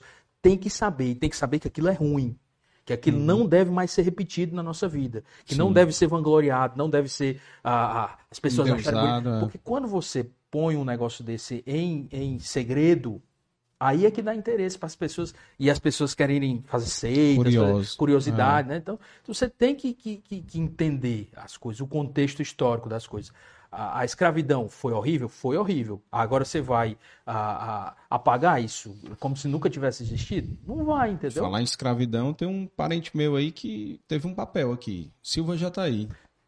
Rapaz, ó, tem um cara. Trisavô. É, cearense. trisavô. Que tá fazendo o doutoramento. Olha, o cara desse, um cara genial, tá fazendo o doutoramento dele na Universidade de Gainesville, na Flórida. Olha aí. Não tá fazendo aqui no Brasil, porque aqui ninguém quis. Não dá valor né, o, o doutoramento sobre o abolicionismo no Ceará. Olha aí. Porque se você for ver, ó, os livros históricos que foram escritos aqui do Ceará são da década de 1950. Teve o professor Ayrton de Martins, uh, que escreveu, até torcedor do Ceará, viu? Que escreveu recentemente alguns livros, algumas coisas assim, mas não tem. As coisas que a gente tem aqui é do historiador Raimundo Girão, do Barão de Studat coisas antigas, né? E coisas de pessoas que eram abnegadas. Por exemplo, o Barão de Studat, ele tinha tempo e tinha dinheiro de ir para Portugal e investigar lá no, na, nos arquivos da Torre do Tombo as coisas que estavam relacionadas ao Ceará. Tanto que ele achou muita coisa interessante, né? Documentos que, teoricamente, estariam perdidos se não fosse ele, né? Uhum. Ah, mas ah, você não tem nada novo. Então, o Licínio, ele começou a pesquisar sobre o abolicionismo, né? E você vê, tudo é uma questão de narrativa, às vezes. Por exemplo, e eu acho que se a narrativa for contada de uma forma factual de como realmente aconteceu ou de uma coisa parecida de como aconteceu, ela se torna mais heróica ainda. Por exemplo, Dragão do Mar, quando você escuta sobre Dragão do Mar, chama Francisco José do Nascimento, né? Você vê um cara negro, um cara pobre, né? O que, você, que ensina para você, e um cara maltrapilho, com a calça aqui, jangadeiro, né? Sem camisa, é a estátua que tem do Dragão do Mar lá no centro Dragão do Mar, né? Sim, sim. Mas Dragão do Mar, se tu for ver a história dele, cara, esse cara, ele tinha tudo para perder, ele perdeu, e mesmo assim, em nome de uma causa que ele achava nobre, ele fez. Dragão do Mar, primeiro, ele não era pobre. Aliás, o movimento abolicionista aqui no Ceará, ele foi composto por pessoas pobres, negros às vezes libertos, né? mas também por pessoas de classe média e classe alta da sociedade cearense. Né? Silva Jataí sendo um deles. Uhum. O Dragão do Mar era uma pessoa que ascendeu socialmente. Ele nasceu de uma família mais humilde. Ele nunca, ele não era negro, ele era pardo, né? Porque o pai dele era branco e a mãe era negra.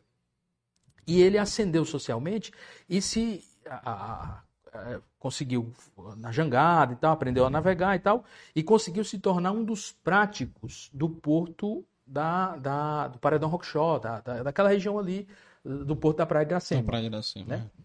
Ponte dos ingleses. O prático é um funcionário público que recebe bem, né? Naquela época já recebia bem. Ou seja, uma pessoa de classe média. E ele não era analfabeto. O, o, o Xi quer dizer que o dragão do mar era negro, pobre e analfabeto, né? Não era. Ele nem era negro, ele era pardo. Ele não era pobre, ele era uma pessoa de classe média, classe média alta. E ele nem era analfabeto, ele sabia ler e escrever em vários idiomas. Por quê? Porque como prático, prático é a pessoa que estaciona o navio. Uhum. Vinha, vinha pessoas da, da Booth Company Line, que é inglês, ele tinha que falar inglês. Vinha um francês, ele tinha que falar francês. Ele sabia falar inglês fluente. Inglês, francês e alemão. E português. Ou seja, uma... e gostava de se vestir bem. Se você ver as fotos, as fotos do Dragão do Mar, ele de paletó, de fraque, sempre assim. Mas a narrativa bonita é. E eu acho que se as pessoas contassem a história realmente, como a história aconteceu, não, o Dragão do Mar era assim, pô, um cara que é de classe média, ganha bem, sabe falar, mas por que, que o cara vai querer se envolver com confusão? É. Né? A, a, o pensamento do brasileiro médio, não, eu vou ficar na minha aqui, tô recebendo bem, tô ganhando bem, vou criar meus filhos e tal. Mas não, ele quis se envolver em confusão e se envolveu em confusão, perdeu tudo, perdeu o cargo dele, foi demitido sumariamente, perdeu as posses dele, o pessoal confiscou a casa dele. A casa dele ficava na rua Dragão do Mar, onde ali perto do Centro Dragão do Mar. Confiscaram a casa dele, o Estado confiscou a casa dele, foi, chegou a ser preso. E, e graças ao, ao, Joaquim Nabuco, ele foi assim posto no, no, no, pedestal como tem que ser de herói, né? Assim, uhum. ele foi uh, as pessoas começaram a valorizar pelo que ele fez, o trancamento do porto de Fortaleza ao, ao comércio de escravo. Ele disse: daqui ninguém nem sai, nem chega escravo. Isso é uma coisa. Isso, a cabeça dele. Né, em 1861, bicho. É. A, abolição da escravatura foi em 1888. 88. A gente está falando de 28, 27 anos antes. Entendeu? Com certeza. Então, inovador lá. Né, e, e, e, um cara desse, você for, tinha tudo para perder, perdeu tudo, mas mesmo assim fez. Então, um cara desse tem que ser mais valorizado ainda, sabe? E tem, por exemplo, a história do Napoleão. Napoleão Nunes, que era um ex-escravo. Esse tinha sido escravo e tinha trabalhado, e às vezes você trabalhava, o cara dava uma gorjeta para você, então você ia juntando e você, ele pegou esse dinheiro, comprou a liberdade dele, comprou a liberdade da, da, acho que da esposa dele, da mãe dele, de várias pessoas que eram escravas. Ele comprou a liberdade com o trabalho dele, né? Meritocracia, né? Comprou Sim. a liberdade. E foi, ah, talvez antes do Dragão do Mar, o maior líder dos estivadores, do que ele trabalhava como estivador ali no, no porto, porto, do porto para esse movimento abolicionista aqui no Ceará. Tu escutou? Já ouviu falar do Napoleão? Não. José Napoleão? Ninguém escuta, entendeu? Só do Bonaparte. Né? Então, se as pessoas, até o próprio movimento negro, o Napoleão sim, era negro, ex-escravo. Se você a, a, o próprio, se apoderasse dessas figuras, figuras que realmente a, a, foram factuais que aconteceram. E tem, o Licínio pegou os documentos todos, sabe? As cartas das reuniões da Sociedade Libertadora Cearense, que foi uma das primeiras sociedades abolicionistas aqui do Estado e tal. Foi, que o Silva Jataí fez parte. Fez parte, exatamente. Então, ele tem tudo isso documentado e fez. Eu disse, Licínio, agora você tem que escrever um livro, ou fazer um documentário, alguma coisa assim, sabe? Né? Mas a, as pessoas preferem a coisa uh, simples, né? Coisa para bonit... romantizar. E, e narrativa, negócio... né? É, narrativa. Quando, é... na verdade, se você for ver a história, a história é muito mais fantástica, muito mais heróica, muito mais uh, envolvente do que aquilo, sabe? Então, esse é, é meu, meu negócio agora, é tentar resgatar essas, essas histórias que a gente tem aqui. Sim. Tem muitas histórias, muitas histórias. Mas eu acho que você está fazendo com sucesso, né? Porque o canal tem lá 18 mil inscritos lá do seu canal é, já não, falando. Mas é legal. Eu já vi alguns vídeos, obviamente, não vi todos, né? Mas muito bacana e, e é coisa que realmente é, a gente não aprende na escola. É, né? exemplo, então, a história parte. da estátua de Dom Pedro, Dom Pedro II, que se você for ver o negócio, a estátua de Dom Pedro II é da, da década de 1920. 1920 o Brasil já era república. Né? O golpe republicano foi em 1889, né? Uhum. Então, porra, tu imagina, ó, o cara depois, o cara, né? o regime depois, o cara, e ele, na década, duas décadas depois, que o cara já saiu, estava exilado na França, o cara, a gente decide homenagear o cara aqui, Imagina é. um, um, negócio, né? Então, deve ter sido um bom imperador, deve ter sido uma coisa legal, né? Para o é. estado do Ceará e tal. E não, você tem a, esse, essa demonização, né? Não, do, do, império, do, império, é. do império em si, em né? geral. Tem né? muita coisa que foi interessante, sabe? Não estou dizendo que, que, a monarquia seja boa ou ruim, ou que a república. Né? É porque você lê um, alguns. A maioria dos autores que a gente lia na escola tinha uma vertente de demonizar o império, né? Então, você não via o outro lado da moeda, né? É, aí a questão educacional aí é coisa complexa demais. Enquanto você toma aí um copo d'água, eu vou dar uma lida aqui no chat e também provar aqui os pastéis. Tem um videozinho aí, né, o Efraim, para colocar? Aí eu fui colocar lá, não Ah, Cadê? foi mal, tá aí, Rio Russo. Tá aí, ó. ó. o Rio Madeira aí, aqui, tá vendo? Ó, tá aí, ó. E o Rio Roosevelt, que era chamado tá Rio da Dúvida, que tá bem aqui, ó. É. Ele nasce numa serra que fica aqui atrás. E é. ele vai, ele é afluente do Rio Amazonas. Ele vai aí. até o Rio Amazonas. Que na, na, na, verdade é chamado de Solimões, porque o Rio Amazonas só é chamado depois que se encontra com o Rio que Negro. se encontra com o Rio né? Negro. Lá em é. Manaus, né? É. Ele, ele, a foz dele no Rio Amazonas é antes de Manaus.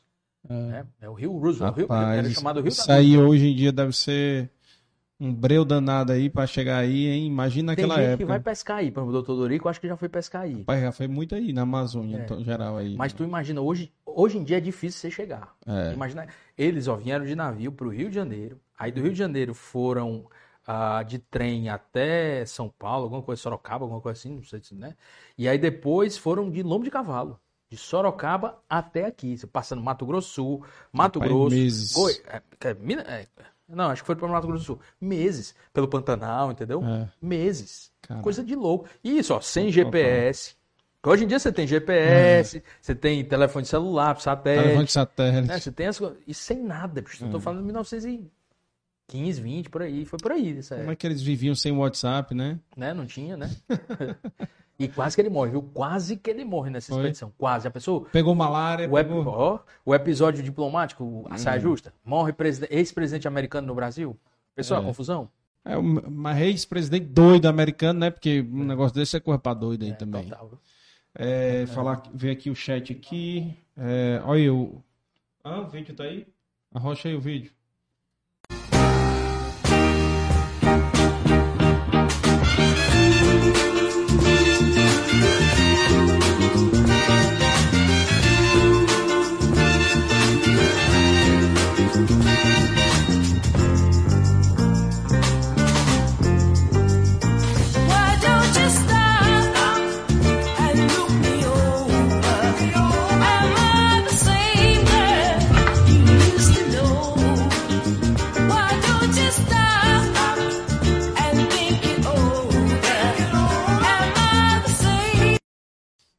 Meu irmão mandou aqui, o Cacau, agradecimento ao Dr. João Flávio pelo sucesso da cirurgia do Bernardo, muita história por contar. Elano Bastos aqui, muito grato ao João Flávio por abordar com muita maestria a história da nossa terra, na era de Enem, a história do Ceará. Está cada vez mais sendo deixada de lado. Aí, que você tinha acabado de falar, né? De onde surgiu a ideia do canal, né? Você falou aqui, né? Já como é que surgiu. Aí, JP, oi papai. Te amo, parabéns pelo sucesso. História muito engraçada. Mamãe tá escutando aqui, viu? Aí, a... Posso falar muita coisa, não, né? Michele, boa noite. Esperando. Vai chegar, Michele, vai chegar. A Mário Lima, Flavinho quer arrumar inimigos. Mude, Mundial, abraço, meu amigo. Davi Cirino, ó, Davi é O, Mário é otorrino também. É otorrino, né? O Mário hoje eu acho que é um dos superintendentes do IML. é- Agora não chama IML, né? É perícia forense, eu acho, né? CSI. É, pronto, é. Fa- Um fala- eu, eu chamava CSI. Gente É boa. o CSI daqui. Eu, eu- eu falo isso porque o, o- um, um tio, é, muito amigo da minha mãe, lá da- do, do meu tio, o tio Maximiliano, tio Sei, Maci, sei quem é. foi, Ele foi é o turma do diretor-geral. meu pai. É? É.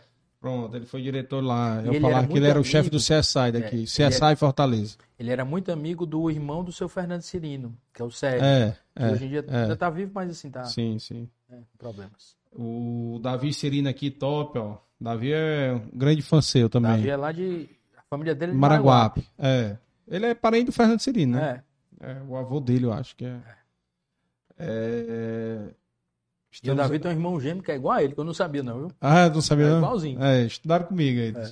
É. Gente boa. O, a Verinha aqui, ó, estamos aqui todos adorando conhecer um pouco mais da história do João Flávio, que trouxe vida nova é o Bernardo aí, ó, ao B lá. Boa, Meu menino- sobrinho, Menino querido. de ouro, viu? É, muito bom. Laide Santos, muito boa essa conversa. O, mi- o microfone precisa ser melhorado. Você viu isso aí, Efraim? A qualidade não, não tá boa. Não sei se é o dele ou é o meu. Era o dele. Resolve, resolveu, né? É... Mário Lima só tem, só tem uma raça que ganha do, do indiano, cearense. É mesmo. Aí Cearense é bicho invocado. É bicho danado mesmo. Aí o, o Kaká, meu irmão, falando aqui, ó, a, a casa da Sansumon, que hoje é o, aquele, aquele hospital comercial do, do, do, do Hospital Gênesis, aquela Sei, torre comercial sei. deles, era a casa da minha avó Ah, e que pertenceu ao Doro Corrêa. Aquela General casa. Doro Corrêa, que foi um da- uma das pessoas que revolucionou o Colégio Militar. O É. Colégio Militar é chamado hoje de Casa de Eudoro Corrêa, porque Sim, ele, quando foi comandante, ele era coronel na época que foi comandante. Ele fez muitas benfeitorias no colégio, sabe? Construiu Uhum. aquele campo que tem. E além invocado, ó, por que, que a Santos Dumont naquela região é mais larga? porque ali o bonde fazia a curva. O bonde vinha Ah, do sim, centro, sim, sim. linha centro-outeiro, passava ali em frente ao Colégio da Imaculada Conceição, vinha pela Santos Dumont, quando chegava ali no, eh, gina- no estádio colégio. Correia, no- eh, ele fazia a curva A volta no- e no voltava. campo. Aí, por isso que é mais larga, entendeu? Porque Ah, o, tá. trem, o trem não faz curva, né? Ah, Assim, legal. você tinha Sabia que- disso não. Aí ela é mais larga por Sabia isso. nem que tinha tido trilha ali. É. Nem lembrar disso. É, Colégio Militar é conhecido exatamente o que ele falou aqui. Ah, a, ca- a mulher do general. General é Eudoro Corrêa? Ele, ele terminou como É. general, né? A mulher dele era tia da nossa avó. Olha aí. E. É tanto que aquele prédio, é verdade mesmo, chama Edifício Eudoro Correia. Qual prédio? O prédio do Gênesis, do Ah, é? do chama Edifício Eudoro Correia. Sabia não. Pode ver no Google. Ah, Edifício Eudoro Correia. não talvez sabia, porque era a casa, né, da é, família tal, era casa. É, meu avô comprou aquela casa não sei quanto tempo, não, mas. É. É, E ali em frente, onde é o Pão de Açúcar, era um colégio. Colégio bem tradicional também. que aquela o, região ficou de colégio, sabe? Tinha um colégio Sim. militar. tinha o General Osório lá na frente. Tinha, mais lá na frente. Mas É. ali era um colégio que eu vou. eu- já já vou me lembrar do nome. Não é o São João, não? São João, Colégio São João. É, que é o nome do, daquele É. pão de açúcar lá. Porque tem as fotos históricas. Era, É. né? Ali é grande aquela É, região. até ali, que é, o, o nome da, daquele pão de açúcar ficou em homenagem ao colégio. colégio, né? E era É. bonito esse prédio, sabe?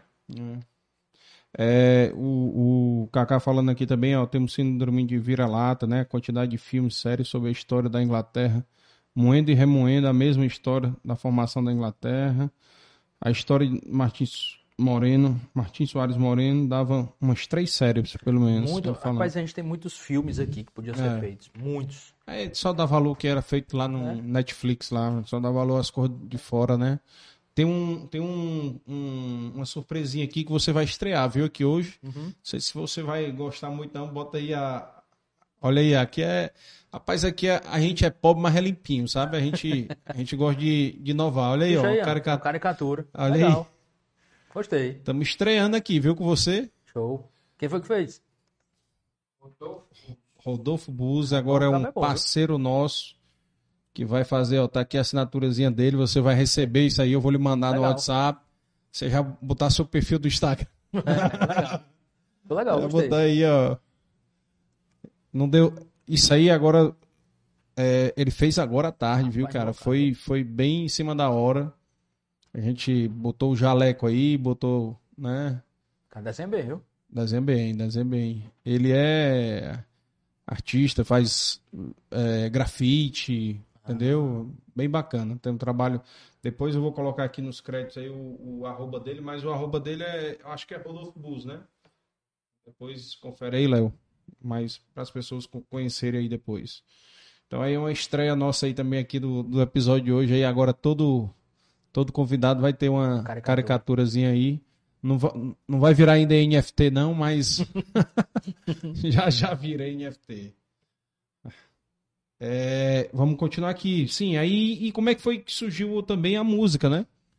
É. Como é que foi essa paixão aí pela música aí? Como é que surgiu? É, assim, eu assim, tem talentos que você nasce com, eu acho, né? E tem talentos que você desenvolve, né? Uhum. Por exemplo, eu queria saber desenhar como o Buzei. É. é. E não sei. Uhum. Né? Mas eu acho que se a pessoa for ensinada a isso, lógico, o cara que tem um talento nato, né? Tipo, esses grandes pintores, esse cara que faz essa caricatura e tal, uh, é mais fácil para eles, é muito mas, mais fácil. Mas você não acha que o talento vem com é, disciplina, com também resiliência, né? Porque as pessoas não nascem andando, né? Mas viram corredores, né? Então foi aprendendo ao longo do tempo, se exercitando, repetindo, né? Repetindo, repetindo, repetindo. E essa é a chave. A repetição. Durante muitas vezes, entendeu? Até você ficar muito bom. É, eu só disse você... que às vezes um cara desse que tem um talento desse nato, que nasce com ele, ah às vezes é mais fácil. É aquele negócio da meritocracia que gente tá falando. É. O cara parte daqui a gente parte daqui, né? Que nem aquele exemplo do, do, do seu colega médico lá da, da, Índia, lá, que fez a primeira é, cirurgia dele. Exatamente. Mas com certeza, ele tiver feito já mil cirurgias. Não vai ter aquela complicação. Não vai ter né? aquela complicação. Aí, assim, é, é, eu sempre gostei de música. Quando eu tinha uhum. uns sete anos, seis, sete anos, eu ganhei desses meus tios que moram em Rondônia, para eles virem aqui. Eles vinham todo final de ano para visitar minha avó, né? Minha avó morava ali na, na Gomes de Matos. Hoje é uma, acho que é uma casa que era autopeças Padre Cícero, né? Hoje. Sim. Aí, eles vinham ir pra vir naquela época, vinha de avião, né? Não tinha como vir de uhum. carro. E o, o, sempre parava o avião em Manaus. E Manaus tinha a Zona Franca. Uhum. E era tipo, a, a, gente pedia as coisas, né? Tipo, meu pai pedia para trazer um videocassete, tanto que a gente foi uma das primeiras pessoas a ter videocassete, telefone sem fio. E ah, como meu pai sabia que eu gostava e tal, de, de tocar e tal, tinha essa afinidade, meu pai toca violão, né? Ele pediu para um desses meus tios trazerem um teclado. Um órgão, Um né? órgãozinho. Bem pequenininho, ainda tenho até hoje esse órgão. Uhum. É um órgão da Cássio, chama PT50. Uhum. É, e esse, esse teclado, ele acendia umas luzezinhas, tinha um, um, um discozinho, tipo um disquetezinho, mas não era disquete, era um, um disco mesmo, sabe? Uhum. Que tinha sete músicas nele. E a música simples, né? Mas quando a, acendia, acendia a luz, você, apertar. você apertar. E eu consegui aprender aquelas músicas rapidamente, né? Aí pode disse, rapaz, esse cara tem. Pode ser que tenha um talento, né? Pra, pra música. E aí me puseram no conservatório, Alberto Nepomuceno, lá na Avenida da Universidade, lá no centro. E aí no conservatório eu comecei a ter aulas, né? No conservatório, só que era muito longe lá de casa. Uhum. Então, imagina, morava na cidade dos funcionários. Ah. Né? Eu pego a BR ali todinho e tal. Pra ir E aí meu pai arrumou um professor para mim, é, que até morreu esses dias, que era da Minami, que é ali hoje, na Santos Dumont, hoje é uma lavanderia. Era, ele vendia uns teclados grandes e ele tinha a, a, dava as aulas, né? Que, que era o Edmilson, o nome dele. Gente boa, gente boa mesmo. E era músico assim, músico, em formação, sabe? E aí eu aprendi o básico com, com eles, né? Assim, a escala, as escalas musicais, a ler um pouquinho a partitura, né? E aí depois, ah, meu pai comprou um, um teclado maior e tal. E aí eu comecei a tocar na igreja. Tocava na igreja da Glória. Uhum. Era a missa dos jovens que tinha, que era a missa às 5 da tarde. Era o Padre Castelo, no começo. Depois o Padre Castelo morreu, aí ficou o Padre Sales. É tanto que quem celebrou meu casamento foi o Padre Sales.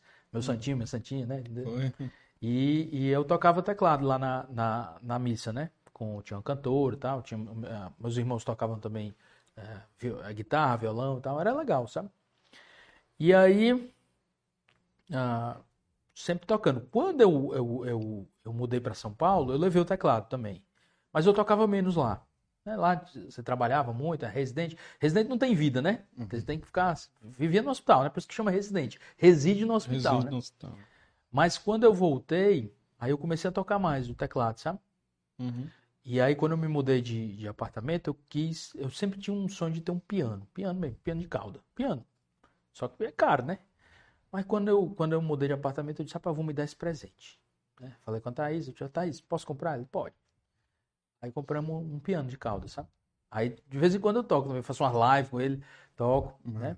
E eu tenho uns amigos, por exemplo, esse, esse, fim de semana lá em casa foi o Felipe Adjafre.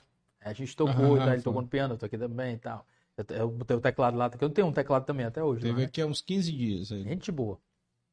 E aí a gente fez essa. E aí eu, eu gosto, sabe, quando eu era professor da UES, 2011, estava sendo, tava sendo criado esse projeto de extensão da da Orquestra Sinfônica da UES, né? A UES. Que é o pessoal dos alunos de música, que a UES tem a faculdade de música, né? Que é uma faculdade música. muito, muito, muito sensacional. É, aqui no Ceará, você tem um negócio desse, né? Você ensinar a teoria, né? Porque você vê a qualidade musical hoje que a gente tem, da, da grande maioria das músicas comerciais que fazem sucesso, pelo amor de Deus, né? Não tem nem tem ritmo. Acho que o pessoal gosta pela batida, né? Só pode, porque hum. não tem melodia. A melodia é uma melodia totalmente simples, são dois ou três acordes que a pessoa toca. Não tem letra, porque a letra é, é basicamente, né? Senta, soca, né? É assim, né? E mas o pessoal gosta, né? E mas Vende. eu acho é, vem, mas eu acho que é porque é como é o que a gente estava falando. Como as pessoas desconhecem o que é bom, não, é não vou dizer não, o que, que é bom, não, mas o que tem qualidade. Né? Você tem uma métrica, você tem uma rima, você tem uma qualidade, né? Você tem um estudo para fazer aquilo ali. Como as pessoas não conhecem, para eles o bom é aquilo ali que eles conhecem, entendeu? Né? Se você tem um mínimozinho de coisa, então. Então, eu acho legal esse projeto de extensão da UES, porque ele pega os alunos de música da UES e como esse projeto tem a orquestra e a orquestra sai fazendo espetáculos. Né? Fazia dois anos que não, não, não fazia, fizeram agora, né? A abertura da temporada 2022 lá no Cine Teatro São Luís. E eu fui, né, para assistir, fiquei, fiquei emocionado, muito, muito legal, sabe? Você vê as pessoas do Ceará. E eu não estou dizendo, ah, é porque é música clássica. Não, porque eles tocaram músicas também brasileiras, sabe assim?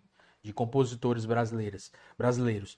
Mas é você ver, né, assim, pessoas normais, porque são alunos de música, uh, fazendo uma coisa de qualidade, uma coisa muito interessante aqui no Ceará, entendeu? Então você tem para tudo. E outra, ó, eu levei meus amigos, levei o Felipe, levei o pessoal lá, tá, o Guilherme e tal, levei a Thaís e tal.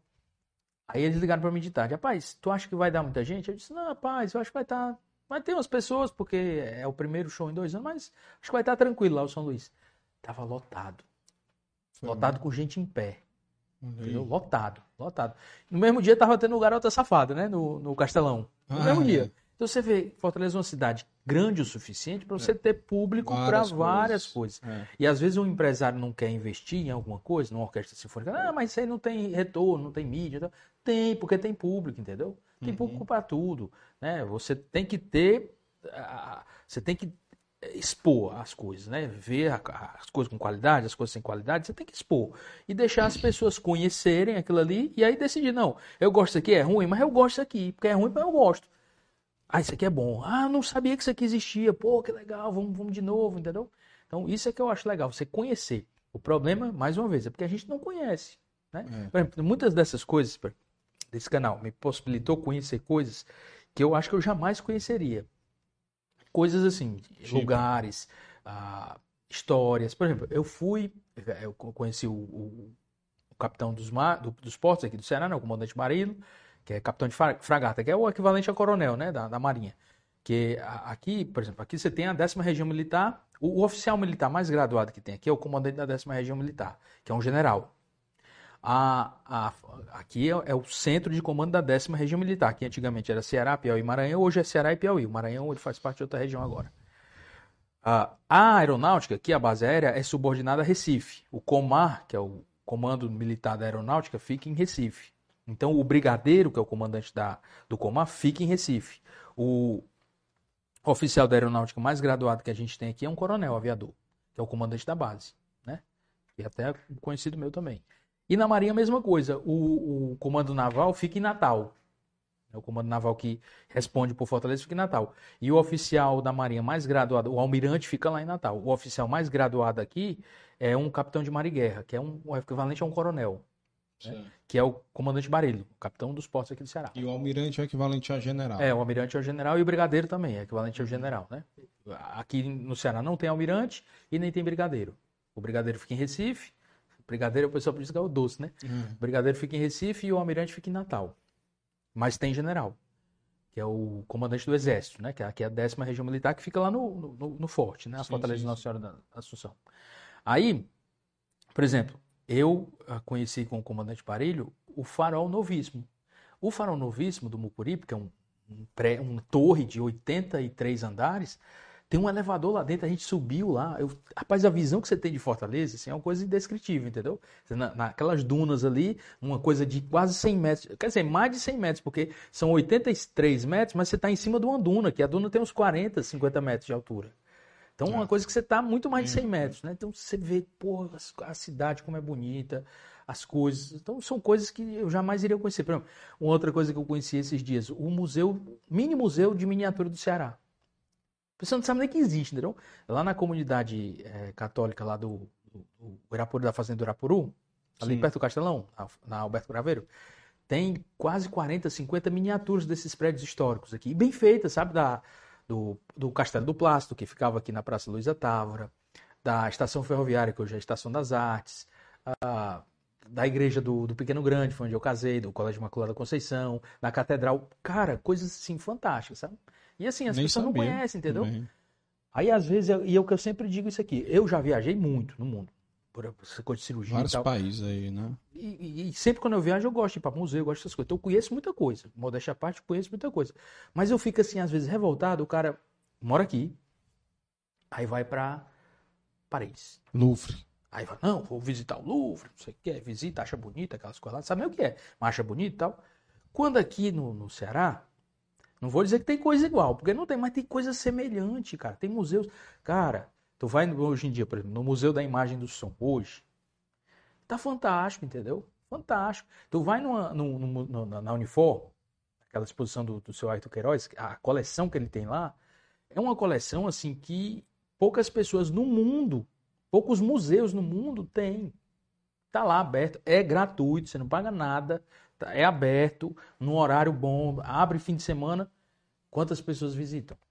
Pouquíssimo. Pouquíssimo, entendeu? O cara prefere ir pro. Aí quando viaja, acha bonito, né? Um negócio desse. Ah, e Fortaleza nem tem. Eu digo tem. Aqui. Aí no canal tem uns vídeos aí tudinho. Tem aqui na Unifor, tem o Museu do Ceará tá fechado ainda, mas tem o Museu do Vaqueiro, tem o Museu da Indústria, que é a FIEC, né? FIEC, que, é. que, que, Pô, fantástica uma exposição sobre a carnaúba, que é fantástica, entendeu? Fantástica mesmo, assim, interativa, com computador, com coisa, criança. Tem uma exposição sobre energia, que as crianças têm a bobina de Tesla, o João Pedro ficou doidinho pela bobina. Então, tem coisas aqui, sabe? Só que as pessoas, ah, Fortaleza é perigoso. É, é perigoso. Mas se a gente não ocupar a rua, o bandido vai ocupar, entendeu? Claro. É? Então, por exemplo, eu saio de bicicleta, às vezes saio com celular, saio com drone, às vezes, ah, pô, você é louco. Nunca fui assaltado até hoje. Nunca fui. Faz três, três quatro anos que eu faço isso aí. É, talvez eu seja um dia, sabe? Mas eu digo sempre assim: se a gente não ocupar a cidade, ocupar as praças, se a gente não aproveitar a nossa cidade. Alguém ocupa. Alguém vai, vai aproveitar e vai ocupar. É, entendeu? E se a gente não ocupar, se a gente não aproveitar, a gente não vai dar valor. Aí você vê os prédios históricos se acabando. Por quê? Porque ninguém dá valor. Uhum. Né? Como que né, eu dei valor? Ninguém dá valor a essas é. coisas, né? E assim, eu conheço muitas pessoas no mercado imobiliário. Tem muitas pessoas que têm esse sentimento também de, de preservar, sabe? Mas às vezes, como as pessoas não querem preservar, as próprias pessoas que moram ah, no lugar não querem preservar, ou querem vender porque querem o dinheiro e tal, não tem esse sentimento de pertencimento, de história, aí a gente acaba destruindo as coisas. E outra também, como a população, em geral, não tem o conhecimento, por exemplo, a Praça de Alencar ficou linda quando ficou reformada. Linda, linda, linda. Maravilhosa. É, é, reconstruir é o, o, monumento do Zé de Alencar, aquele que ele está sentado e tal. Aquele monumento que mostra o, o Guarani, né, que mostra a Indiracema e tal, que foram feitos em pedra. Né, uma coisa fantástica, sabe? Tu vai lá hoje, que eu fui no domingo passado, tá tudo pichado. Tudo pichado. É, os... Tudo pichado. Aí o pessoal, ah, mas a prefeitura não cuida e tal. Cara, eu acho que podia ter segurança lá 24 horas, mas o cara ia pichar do mesmo jeito, entendeu? Porque o cara, hum. pro cara, aquilo ali não significa nada, porque ele não, ele não conhece a história, entendeu? É. Então, para ele, pichar é só um ato mesmo de. Você vê, o, o, o monumento. Nós estamos no bicentenário da independência do Brasil. 2022, a gente comemora 200 anos de independência. 200 anos. Hum. No centenário, a gente fez muitas coisas aqui em Fortaleza. Fez aquele monumento do Cristo Redentor, lá na Praça do Cristo Redentor e tal monumento bonito, fez comemorações. Né? Agora, tu vai lá, o monumento, ele foi reformado agora recentemente, né? Na, no último, Roberto Cláudio reformou, reformou o teatro, né? São José. Tu vai lá, teve um cara que eu não sei nem como é que ele conseguiu, ou um ou vários caras, não sei. Eles picharam desde cima até embaixo. O monumento ele tem 120 metros. Eles picharam de cima, 120 não, 50 e poucos metros. Eles picharam de cima até embaixo. Letras grandes, sabe? Pô, né? No bicentenário da independência, o monumento daquele do centenário. Então vê, ó, estamos no bicentenário, o que, que a gente vai fazer? Não ouve nem falar, né? né? Programação. Nada, nada. E, e, assim, tá um, um, uma catarse tão grande, né? E é uma das coisas ruins e, que eu acho, sabe? De... E ninguém vai ouvir nada mesmo, não, sabe por quê? Porque o bicentenário vai coincidir com, com o período político. Exato. Entendeu? Então ninguém vai querer nem saber, nenhum político vai nem querer saber dar atenção para é. isso. E a gente vai 200 anos de independência, que é, é uma data importante, né? Tudo. É. Os Estados Unidos, qual a data mais importante dos Estados Unidos? 4 de julho. julho. Né? A nossa aqui, 7 de setembro é manifestação política hoje em dia, de um lado e do outro. É. Né? Mais de um lado, né? Mais de um lado, né? Que o outro, o outro lado, lado, não sai, não. É.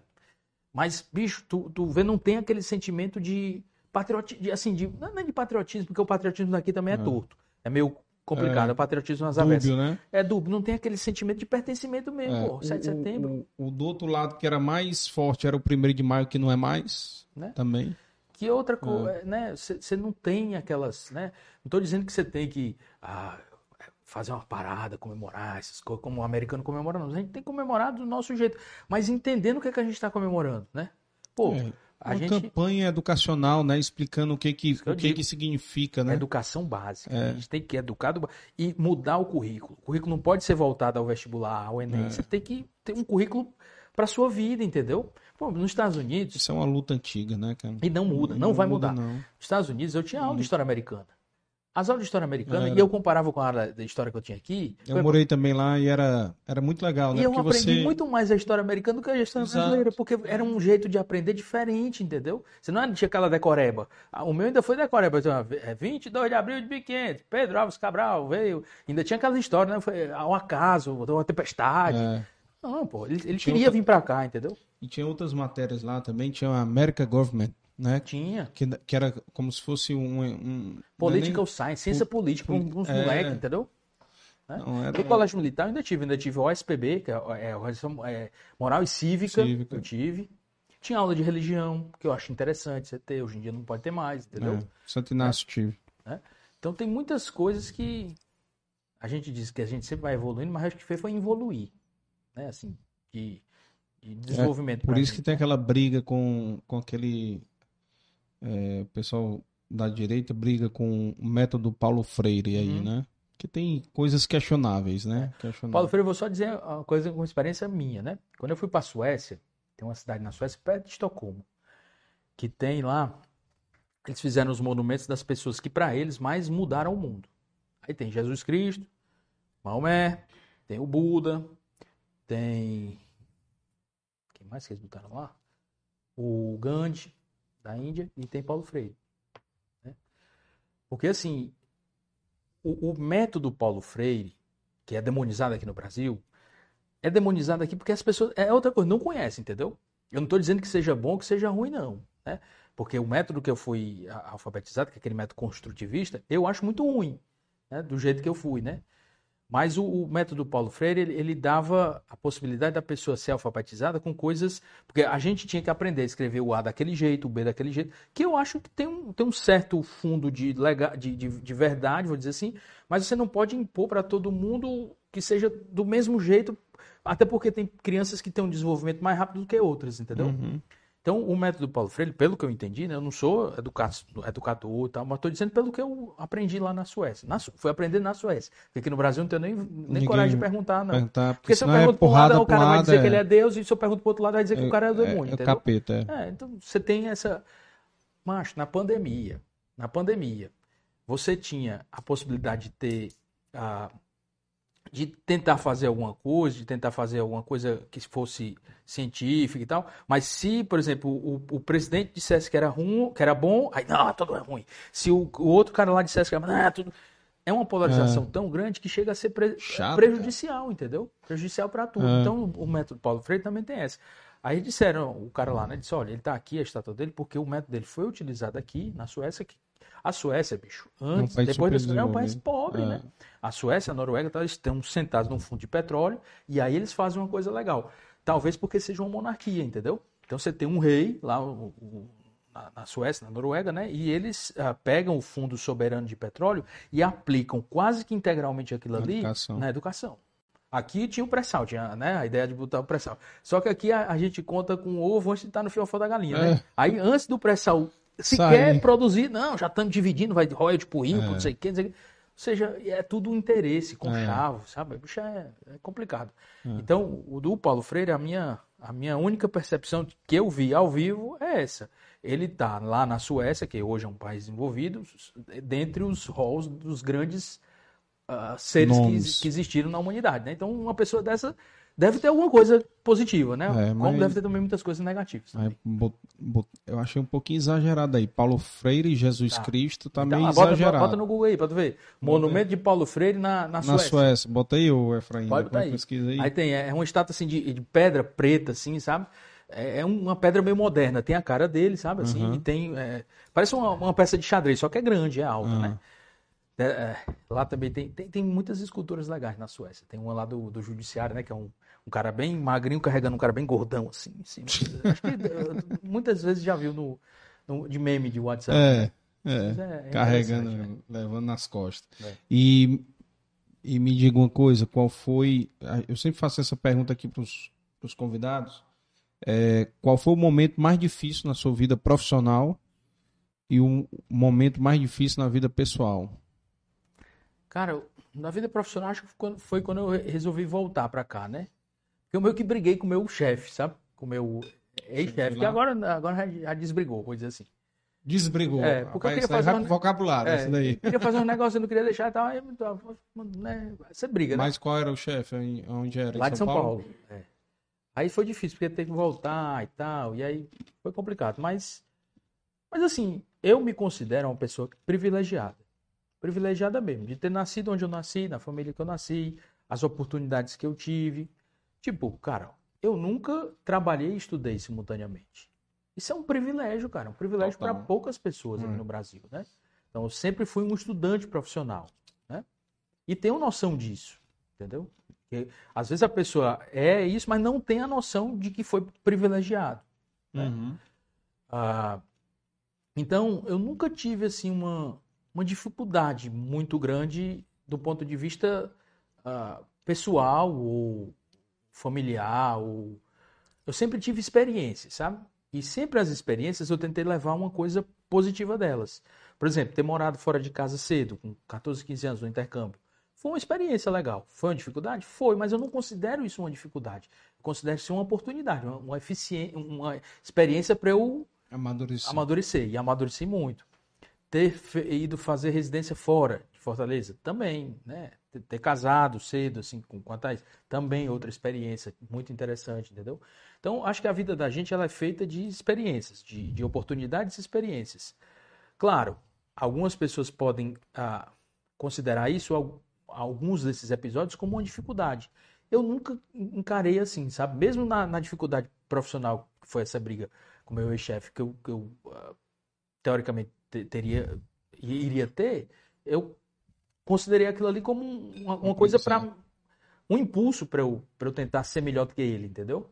Então, nunca tive, assim, falando uma dificuldade grande que eu não conseguisse transformar nisso numa uma experiência positiva para mim.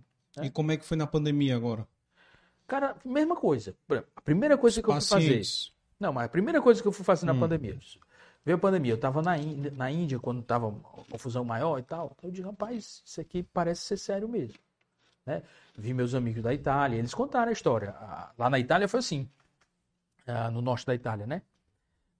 Tinha um cara, chinês, tem muitos chineses que moram naquela região.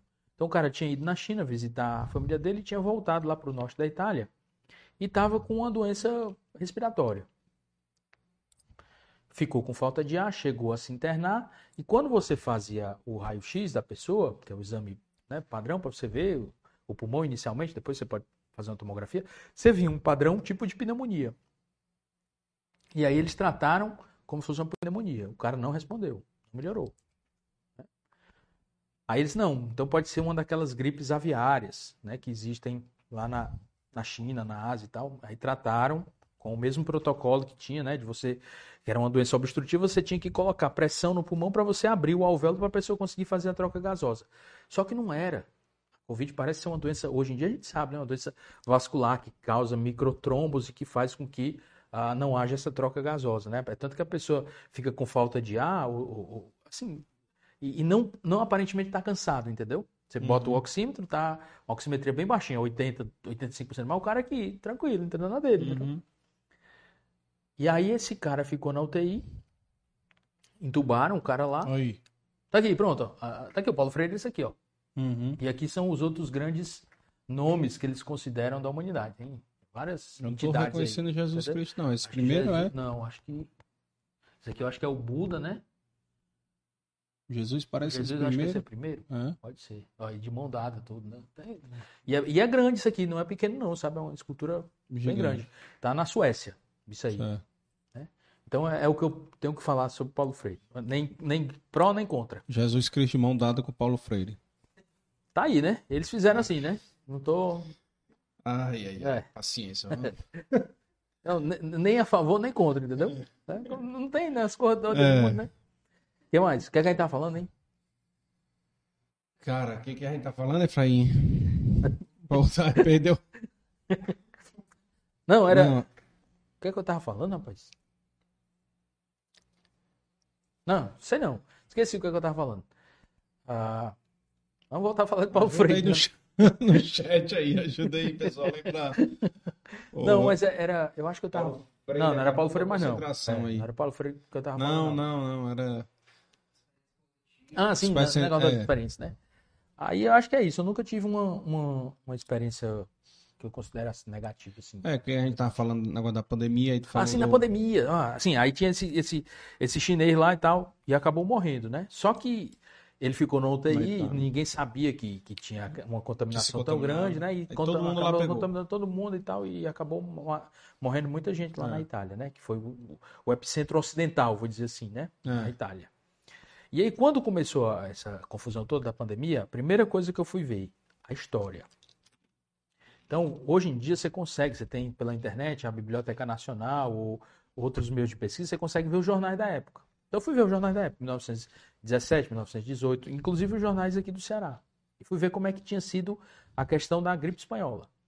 Cara, é impressionantemente e desconcertantemente semelhante, muito, muito igual o comportamento das pessoas, o comportamento da imprensa o comportamento dos governantes e a desgraça.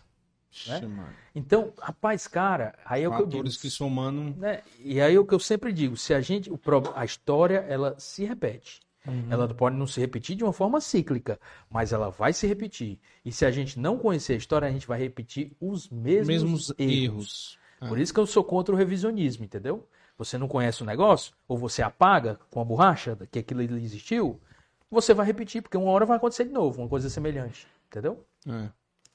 Então eu fui ver na história. E aí você via. Primeiro, né? É uma doença, eu gosto de pesquisa, trabalho com pesquisa, com estatística, publico, trabalho e tal. Então, aí depois que eu vi a história, fui ver o que tinha escrito. Né? E aí tinham pessoas fazendo uso de tratamentos, principalmente com a cloroquina ou hidroxicloroquina. Uhum. E não vou mentir, não. No começo eu tratava. Você não tinha o que fazer, tinha um trabalho lá que dizia que o negócio tal, talvez fosse positivo e tal, os trabalhos do Dr. Didier Raoult, da França e tal. Aí depois você vai ler mais profundamente aqueles trabalhos, você vê que não é tão assim, entendeu? Que o cara, que num trabalho científico, você também ele, você pode manipular de maquiar. alguma forma. Você pode maquiar, você pode manipular, você pode fazer muitas coisas. E principalmente esses trabalhos que não são publicados em revistas muito boas, revistas indexadas, revistas de uma segunda linha, vou dizer assim. Entendeu? Mas como a gente não tinha nada a fazer, depois a gente foi vendo, foi vendo os outros trabalhos, foi vendo as outras evidências, as outras coisas. E aí, ah, tentando entender o que é que as pessoas estavam ah, fazendo, ou os medos e tal. E você vê na história, bicho, mesma coisa. Ó. A imprensa, como tu falou, sendo em alguns pontos sensacionalista. Uhum. Ah, tá morrendo, não sei o que. Em 1917, né? Mesmo jeito agora. As pessoas ah, começaram a ficar com medo do negócio. É medo, mas medo mesmo, de, de, de não sair, de não, de não querer. Porque quando você tem um negócio assim, uma pandemia, você tem três maneiras de você. Isso a neurociência explica, né? Você tem três maneiras de, de enfrentar. Ou você se retrai e vai se esconder, né? Isso é, é uma, um instinto primitivo do ser humano. Do ser humano não, de animais, principalmente mamíferos. Quando você tem uma ameaça, tem animais que vão se esconder. Principalmente quando a gente está falando em, em, preda, em predador ou presa, né? Ou você fica paralisado, o animal quando não para, um se esconde, outro para, ou você ataca de volta. Era uma doença desconhecida, a gente não podia sair atacando de peito aberto. Quando você tem um exército contra você, você tem que primeiro tentar conhecer o inimigo. Você não pode pegar e falar, não, eu vou aqui, pá, lá, de peito aberto, entendeu? É tanto que os, as pessoas que se propuseram a fazer isso se deram mal. Né? Ou os países que se propuseram a fazer isso. Não, vamos enfrentar de peito aberto e ver o que acontece. A gente viu, né? Uhum. As pessoas que se retraíram e que se esconderam também se deram mal. Né? As pessoas que esperaram um pouco e viram para onde fazer, ou o que fazer, ou o que tentar aprender, porque também tem essa, a gente não pode protocolar tudo. Tipo, o que pode, o que serve para você pode não servir para mim, entendeu? É. Né? E eu tô falando tudo, não, de tratamento, de tudo. É. De, né? Se você é, é, um empresário, eu vou dizer que eu vou fechar a sua fábrica, você vai ficar pé da vida comigo. Mas se você é uma pessoa que, que vai receber seu salário, independentemente de estar tá, tá trabalhando ou não, você vai ficar feliz, entendeu? É. Então, tem uma série de, de nuances que você não podia ter feito do jeito que foi feito. Agora, existem os dados. E o que eu não gosto hoje em dia é de uma coisa que as pessoas chamam de pós-verdade. Você pega o dado e você hum. distorce aquele Manipula, dado dizendo que aquilo, né? né? Então, existem os dados, os dados por exemplo. Ah, nos países que. Por exemplo, eu sempre me invocava com isso. Ó, você ia. Eu fui para Hong Kong, fui para China e tal, e você via no metrô, no próprio aeroporto, um bocado de gente com máscara. Aí Aqui, quando você vê alguém no aeroporto com máscara, você pensa lá, o cara, não, o cara tem um transplante, né? Vai fazer um. É. Vai, câncer, vai, tratamento é, de tá câncer. morrendo e tal, se acabando. Aí eu fui perguntar para um amigo meu, rapaz, tem tanta gente com máscara aqui no aeroporto, lá de Hong Kong, tanta gente que. que, que, que... Não, doutor, é, são pessoas que quando estão com uma gripe, gripe normal, elas usam a máscara para não passar para as outras pessoas. Educação. E a gente viu que as pessoas ou os lugares que, em que a máscara foi mais utilizada isso aí é dado, tem dados, e a gente agora pode fazer o dado retrospectivo, né? olhando no retrovisor, né? Esses países tiveram uma menor taxa de contaminação e se saíram um pouco melhor do que os países que não usaram máscara. E aconteceu a mesma coisa em 1917. Tinha movimento anti-máscara. Movimento, né, focinheiro, não sei o que, uns movimentos anti-máscara. Né? Hum. Então, uma coisa. Agora, quanto ao lockdown, Primeiro, aqui no Brasil nunca foi feito um lockdown, um lockdown de verdade, como está sendo feito, por exemplo, na China. Lockdown é você pegar e dizer, ninguém sai de casa, ponto. Aqui não, o pessoal da aldeota, Meirelles fez lockdown, ficava lá. Mas o pessoal da periferia não fazia isso, eu digo porque eu vi. Minha clínica fica na cidade dos funcionários, né? Você via lá as pessoas na rua, não, não tinha lockdown. Messejando não tinha lockdown, entendeu? Mas assim, o que as, as, os países que fizeram esses lockdowns mais severos até tiveram algum sucesso no início, mas depois tanto a mortalidade quanto a contaminação das pessoas acabou às vezes sendo até pior. Uhum. Né? Isso são, são dados. E um outro dado que eu achei relevante, que achei importante. Só dois países no mundo tiveram mais mortes agora do que em 1917, com a gripe espanhola. Não sei se é uma questão de viés de coleta de dados, porque naquela época você não tinha tantos dados confiáveis é. e tal. Mas, por exemplo, todos os outros países, Itália, Suécia, Rússia, Espanha, Portugal, todos esses outros países morreu menos gente agora do que na pandemia de gripe espanhola. Que, na verdade, tem esse nome errado, né? A gripe espanhola, ela surgiu nos Estados Unidos, muito provavelmente, no Kansas, e foi uh, transmitida lá para a Europa através dos soldados, as trincheiras lá na Primeira Guerra Mundial. Como a Espanha não participava da guerra, a Espanha era um país neutro na guerra, e os países que participavam da guerra tinham uma imprensa meio que controlada, né? O único, o, primeiro país a noticiar uma doença que estava acontecendo na Europa foi a Espanha uma gripe que estava nos jornais, aí por isso que ficou conhecido como a gripe espanhola, que os espanhóis estavam noticiando, entendeu? Mas, Mas não tem nada a ver é com a Espanha. Começou lá, né? Não, não tem nada a ver. É. Aí os dois únicos países que, em que houve mais mortes agora do que ah, em 1917, 18, 19 foram Estados Unidos e Brasil. Né? A gente morreu mais gente agora. Proporcionalmente, você está falando? Não, não. Ou... Número absoluto. Absoluto. Morreu mais gente agora com o Covid, foram 600 e poucas mil pessoas. Na gripe espanhola morreram 42 mil pessoas aqui no Brasil. Número absoluto. Em número proporcional, Mas talvez seja menor. Muito... É, né? Porque, porque 40 época... mil pessoas de, sei lá, 8 milhões, 10 milhões de habitantes que tinha o é. Brasil é uma coisa, né? 600 é. mil de 212 milhões é outra. Eu estou falando em números é. absolutos. Uhum. Morreu mais gente agora só em dois países. Foi no Brasil e nos, nos Estados Unidos. Né? É e aí, e, e, e, é o que eu, assim, eu não sou. Não, e, e, eu vi um. Tem uma série no Netflix, se eu não me engano, sobre as pandemias, né? Do mundo, né? Uhum. Não sei se tu já viu essa série. Não. É...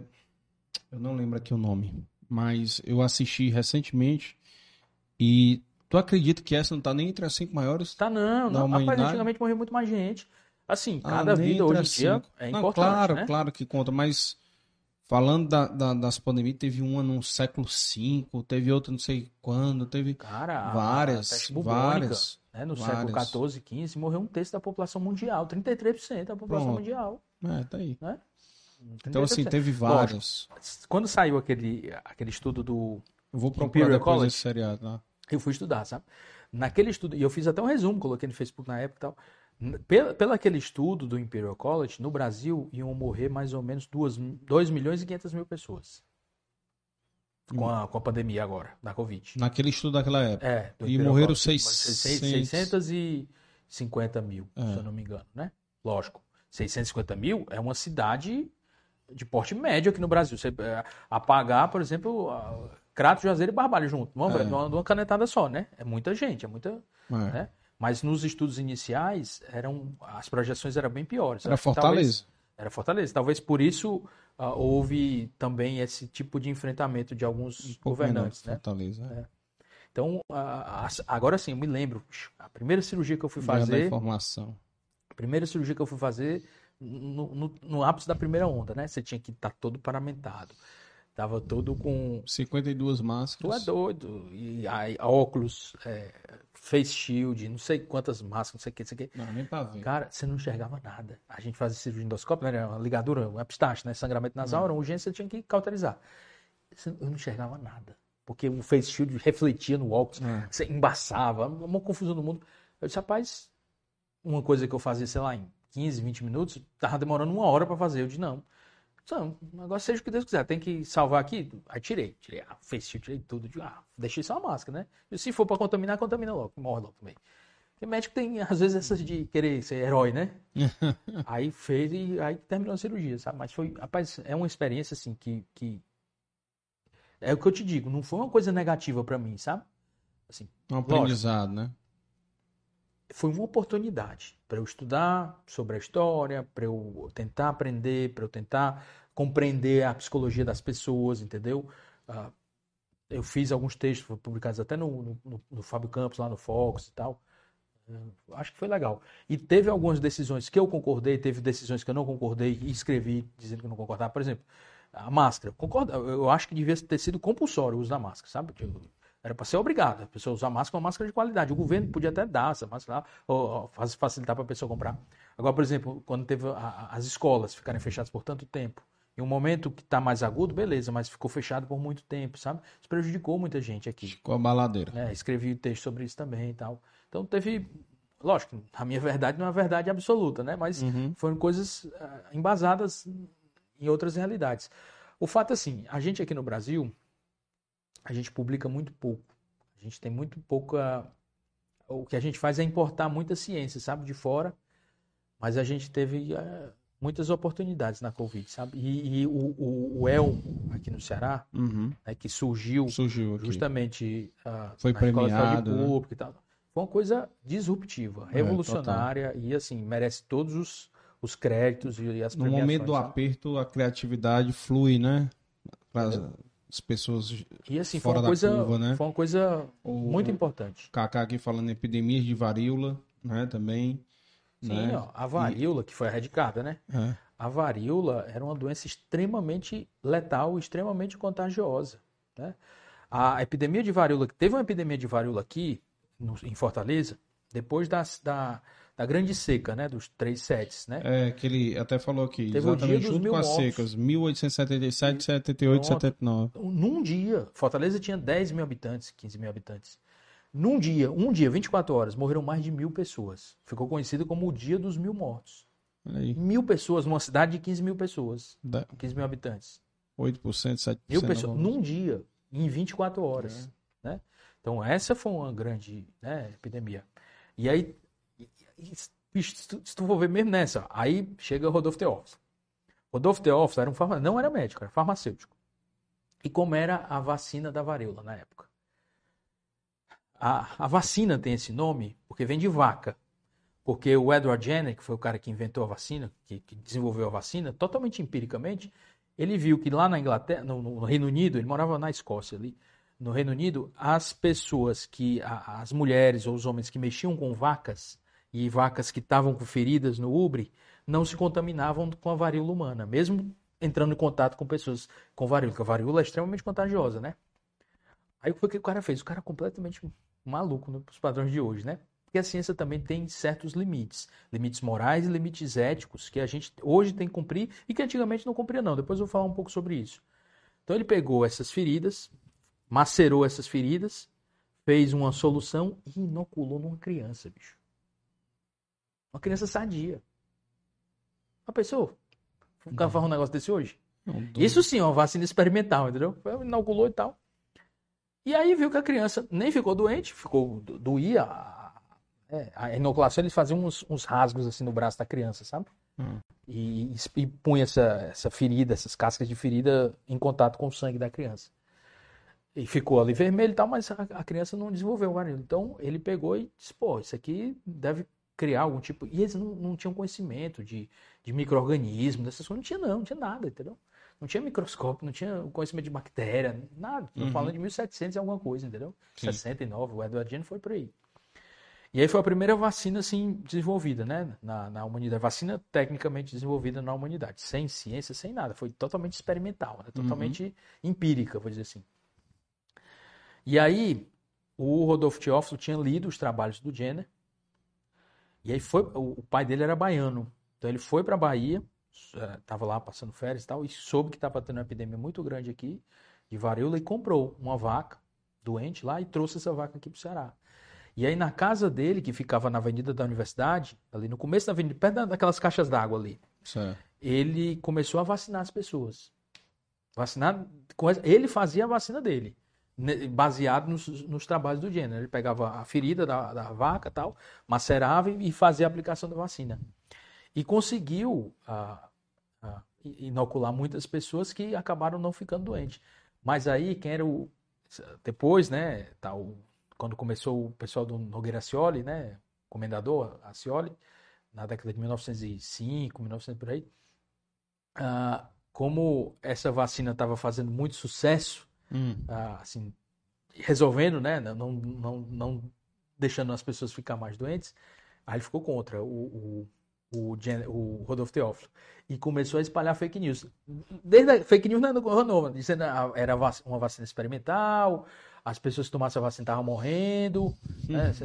Então, por exemplo, eu, eu, não sou nem a favor nem contra o presidente, nem Lula, essas coisas. Eu não sei nem quem que eu vou votar ainda.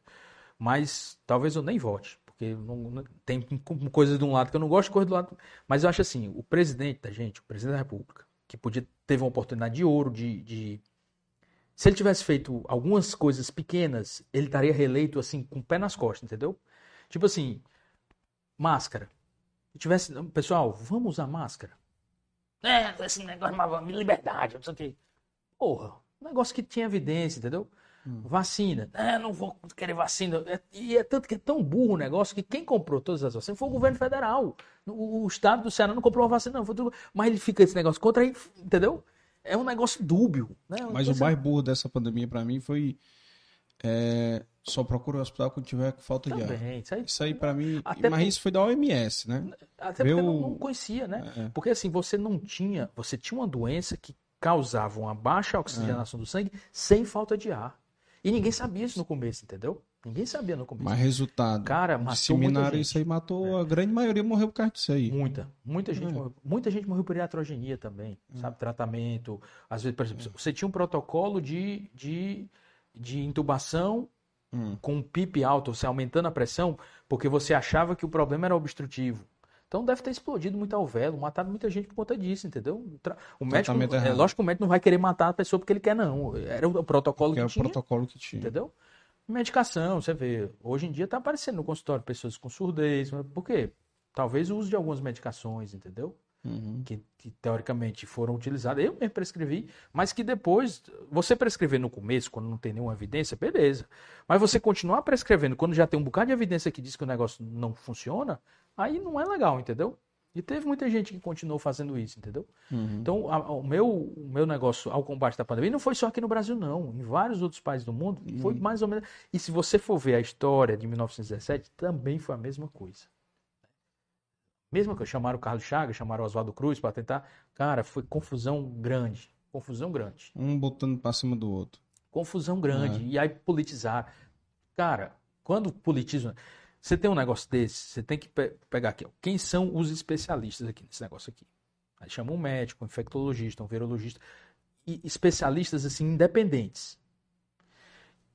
Claro, um vai pensar de um jeito, outro vai pensar do jeito. Vamos fazer um consenso. Você chegar aqui, vamos sentar, todo mundo. Não quero um político, eu quero especialista. Cara que, que tem a formação para isso aí, de estudo, de ciência e tal. O que é que é bom a gente fazer? O que é que a gente tem evidência no mundo? É isso, é isso aqui? É lockdown, é não é? Não sei o que, isso aqui. Mas não, bicho. Aí ficou um fazendo um negócio, o outro fazendo outro negócio contrário. Por, por razão, por birra política, não tinha nada, nenhuma evidência, entendeu? Nenhum, nenhum dos dois tinha evidência, nenhum do lado. É. É. Aí chega um é, com, com, vacina, o outro é contra. Aí chega um com não sei o que, a outra é contra. Aí chega um com isso aqui, a outra é contra. Aí, é, é tanto você vê. Tá né? Muito, é, e, e, e, assim, tem, essas projeções a gente é, é, muito complicado, mas tem projeções. É por essas e por outras que eu não chamo política aqui pro podcast. É. Entendeu? Nem do, nem do lado nem do outro eu não chamo. E, e até porque o foco aqui é história de empreendedorismo, história de superação, história de inspiração. Entendeu? E, e para mim, os políticos são tudo mais ou menos mesmo, mesmo nível ético. Entendeu? Então, para mim, não tem interesse nenhum se o cara quiser abrir um. Aqui, como o estúdio tá, tá, tá para alugar, o cara quer montar um podcast sobre política, pode montar. Sim, eu ia falar é. sobre a ética, né? Porque tem uma coisa também que é, que é a ética, né? A ética e as coisas que a gente pode fazer. Por exemplo, existe uma coisa que revolucionou a medicina. Chama medicina baseada em evidência. Porque antes, na época de hipócrita, você fala assim, ah, eu faço aqui porque eu fiz em 50 pacientes e esses pacientes todos melhoraram. Hum. Ou seja, a experiência pessoal do cara. Né? Mas nem sempre isso é uma verdade. Entendeu? Uhum. Nem sempre porque você tratou 50 pessoas de um jeito e essas pessoas melhoraram, isso significa que esse tratamento funciona. Os próximos 50 vão funcionar também. É. Então, a partir do século passado e tal, mais primariamente no século passado, a, a gente começou a, a estudar as evidências. E surgiu uma, uma área na pesquisa que chama medicina baseada em evidências. Ou seja, por que, que você passa o remédio X e não o remédio Y para hipertensão? Porque o remédio X, as evidências mostram que ele é um remédio melhor. Uhum. E como é que são essas, esses níveis de evidência? Você é, codifica, classifica, né? Tem evidência 1, 2, 3, 4, 1A. A evidência 1, a, a maior evidência é quando você tem uma meta-análise. O que é, uma meta-análise? Você pega todos os estudos que foram feitos, semelhantes, né? por diferentes grupos, estudos uh, randomizados, contra o que é, que é randomizado? É, por exemplo, tem um remédio aqui, que isso aqui é um remédio, isso aqui é um placebo. Aí eu vou pegar um grupo de 100 pessoas que tem uma determinada doença, vou randomizar, ou seja, randomicamente eu vou escolher 50 pessoas e vou dar o placebo, e outras 50 pessoas que eu vou escolher randomicamente por sorteio, vou dar o remédio. Então isso é um estudo randomizado. O que é, que é um estudo duplo cego, por exemplo? É quando nem eu que sou o pesquisador, nem você que é o paciente, sabem se estão recebendo o placebo, ou se estão dando placebo, ou se está recebendo o remédio. Entendi. Então, um estudo duplo cego. O que é, que é um estudo controlado? Quando você faz com um grupo controle. Né? Um grupo controle é um grupo que nem recebe nada, nem placebo, nem nada. Para ver. Porque às vezes o, o, próprio placebo pode causar um problema também, sabe? Sim. Então você tem esse estudo aí. Aí quando você tem vários estudos desse aí, você junta esses estudos, estudos semelhantes e tal, e você faz uma meta-análise, você tem um número muito grande de pacientes que, que foram tratados ou não, e aí você tem uma decisão para fazer ou não. Só que nessa pandemia também, por exemplo, a medicina baseada em evidências, ela foi ela foi vilipendiada, vou dizer assim. Porque a medicina baseada em evidências é muito é importantíssima. Ela é, é assim, é a base da ciência hoje. Só que ela não é tudo. Não é aquilo que deve nos guiar completamente, cegamente, entendeu? Ela é momentânea, né? É, por quê? Porque, por exemplo, hoje em dia a gente tem protocolos de ética em pesquisa científica, pesquisa médica, pesquisa com seres humanos. Então, por exemplo, se eu te pergunto assim, se eu te digo, a camisinha, camisinha, protege contra doença sexualmente transmissível? O que, é que você vai me dizer? Protege. Protege. Tem evidência? Evidência 1A que protege? Não. Não tem. Por que, que não tem? Porque você não vai, na sua cabeça, você não, você não vai pegar um, um, grupo de pessoas, em, um grupo, uma comunidade em que, por exemplo, as DSTs são muito elevadas, uma comunidade que tem muito HIV, aí você vai, metade das pessoas você vai dar a camisinha, outra metade você não vai, para ver o que acontece. Isso não se faz. Isso uhum. eticamente não é viável, não é possível, é. entendeu? Uhum.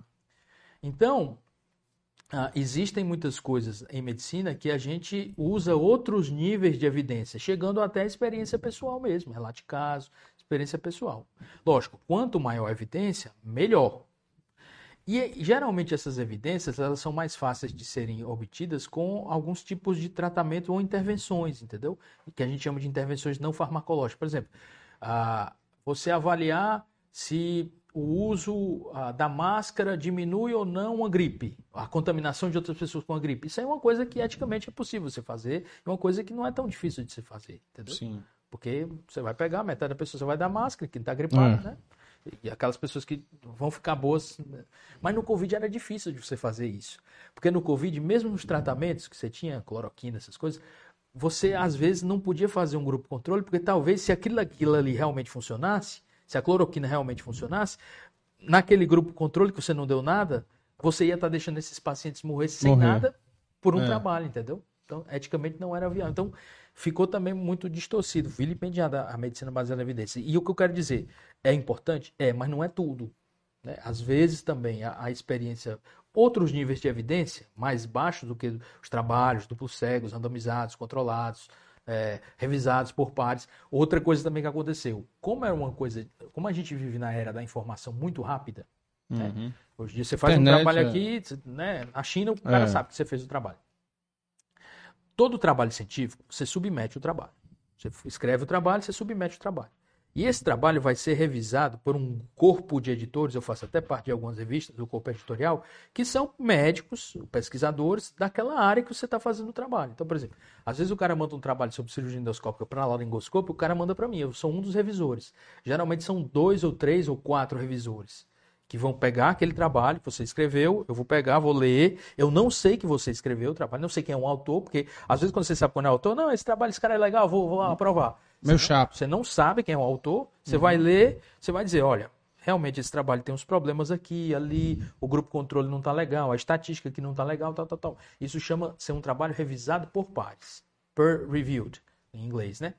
Na Covid, como não tinha tempo, porque isso aí demora tempo, demanda sim, sim. tempo, uh, muitos dos trabalhos que foram publicados e muitos dos trabalhos que foram até usados de forma indevida, politicamente ou não, não foram revisados por pares. É a verdade do cara que escreve. Por exemplo, o Didi Raul. Eu tenho mil pacientes, tratei mil pacientes com cloroquina, só um morreu. É o que está escrito, é a verdade dele, entendeu? Foi revisado por pares? Não foi. Talvez se tivesse sido revisado ia demorar mais tempo, mas talvez o cara não. Isso aqui está errado aqui, aqui, ali, tal, tal, tal, tal, entendeu? Uhum. Então a gente acabou sendo guiado por alguns trabalhos uh, não revisados por pares que nos levaram a coisas que teoricamente a gente não deveria ter, que a gente vendo agora, comentarista de jogo ganha, né? A gente é. não deveria ter feito. Engenheiro de obra feita. Engenheiro... Né? Mas no momento que, que o bicho está pegando. Ninguém pensa nisso. Também. E você não pode é. condenar também quem fez, entendeu? Você não é. pode dizer, não, pô, esse cara aqui tá errado. Eram as evidências aqui. que tinha na, na época. O que eu digo é assim: Hoje, do, nós estamos em maio de 2022. Você fazer o que foi feito no começo da pandemia, aí tá errado. Mas no começo da pandemia, você fazer, teoricamente, o que você acha, o que você lesse que tinha algum tipo de evidência, você estava fazendo nada mais que o seu papel como médico, tentando é. resolver o problema, entendeu? Tentando sim, sim. aliviar o sofrimento, tentando, né? É. Bacana, bacana, é. bacana.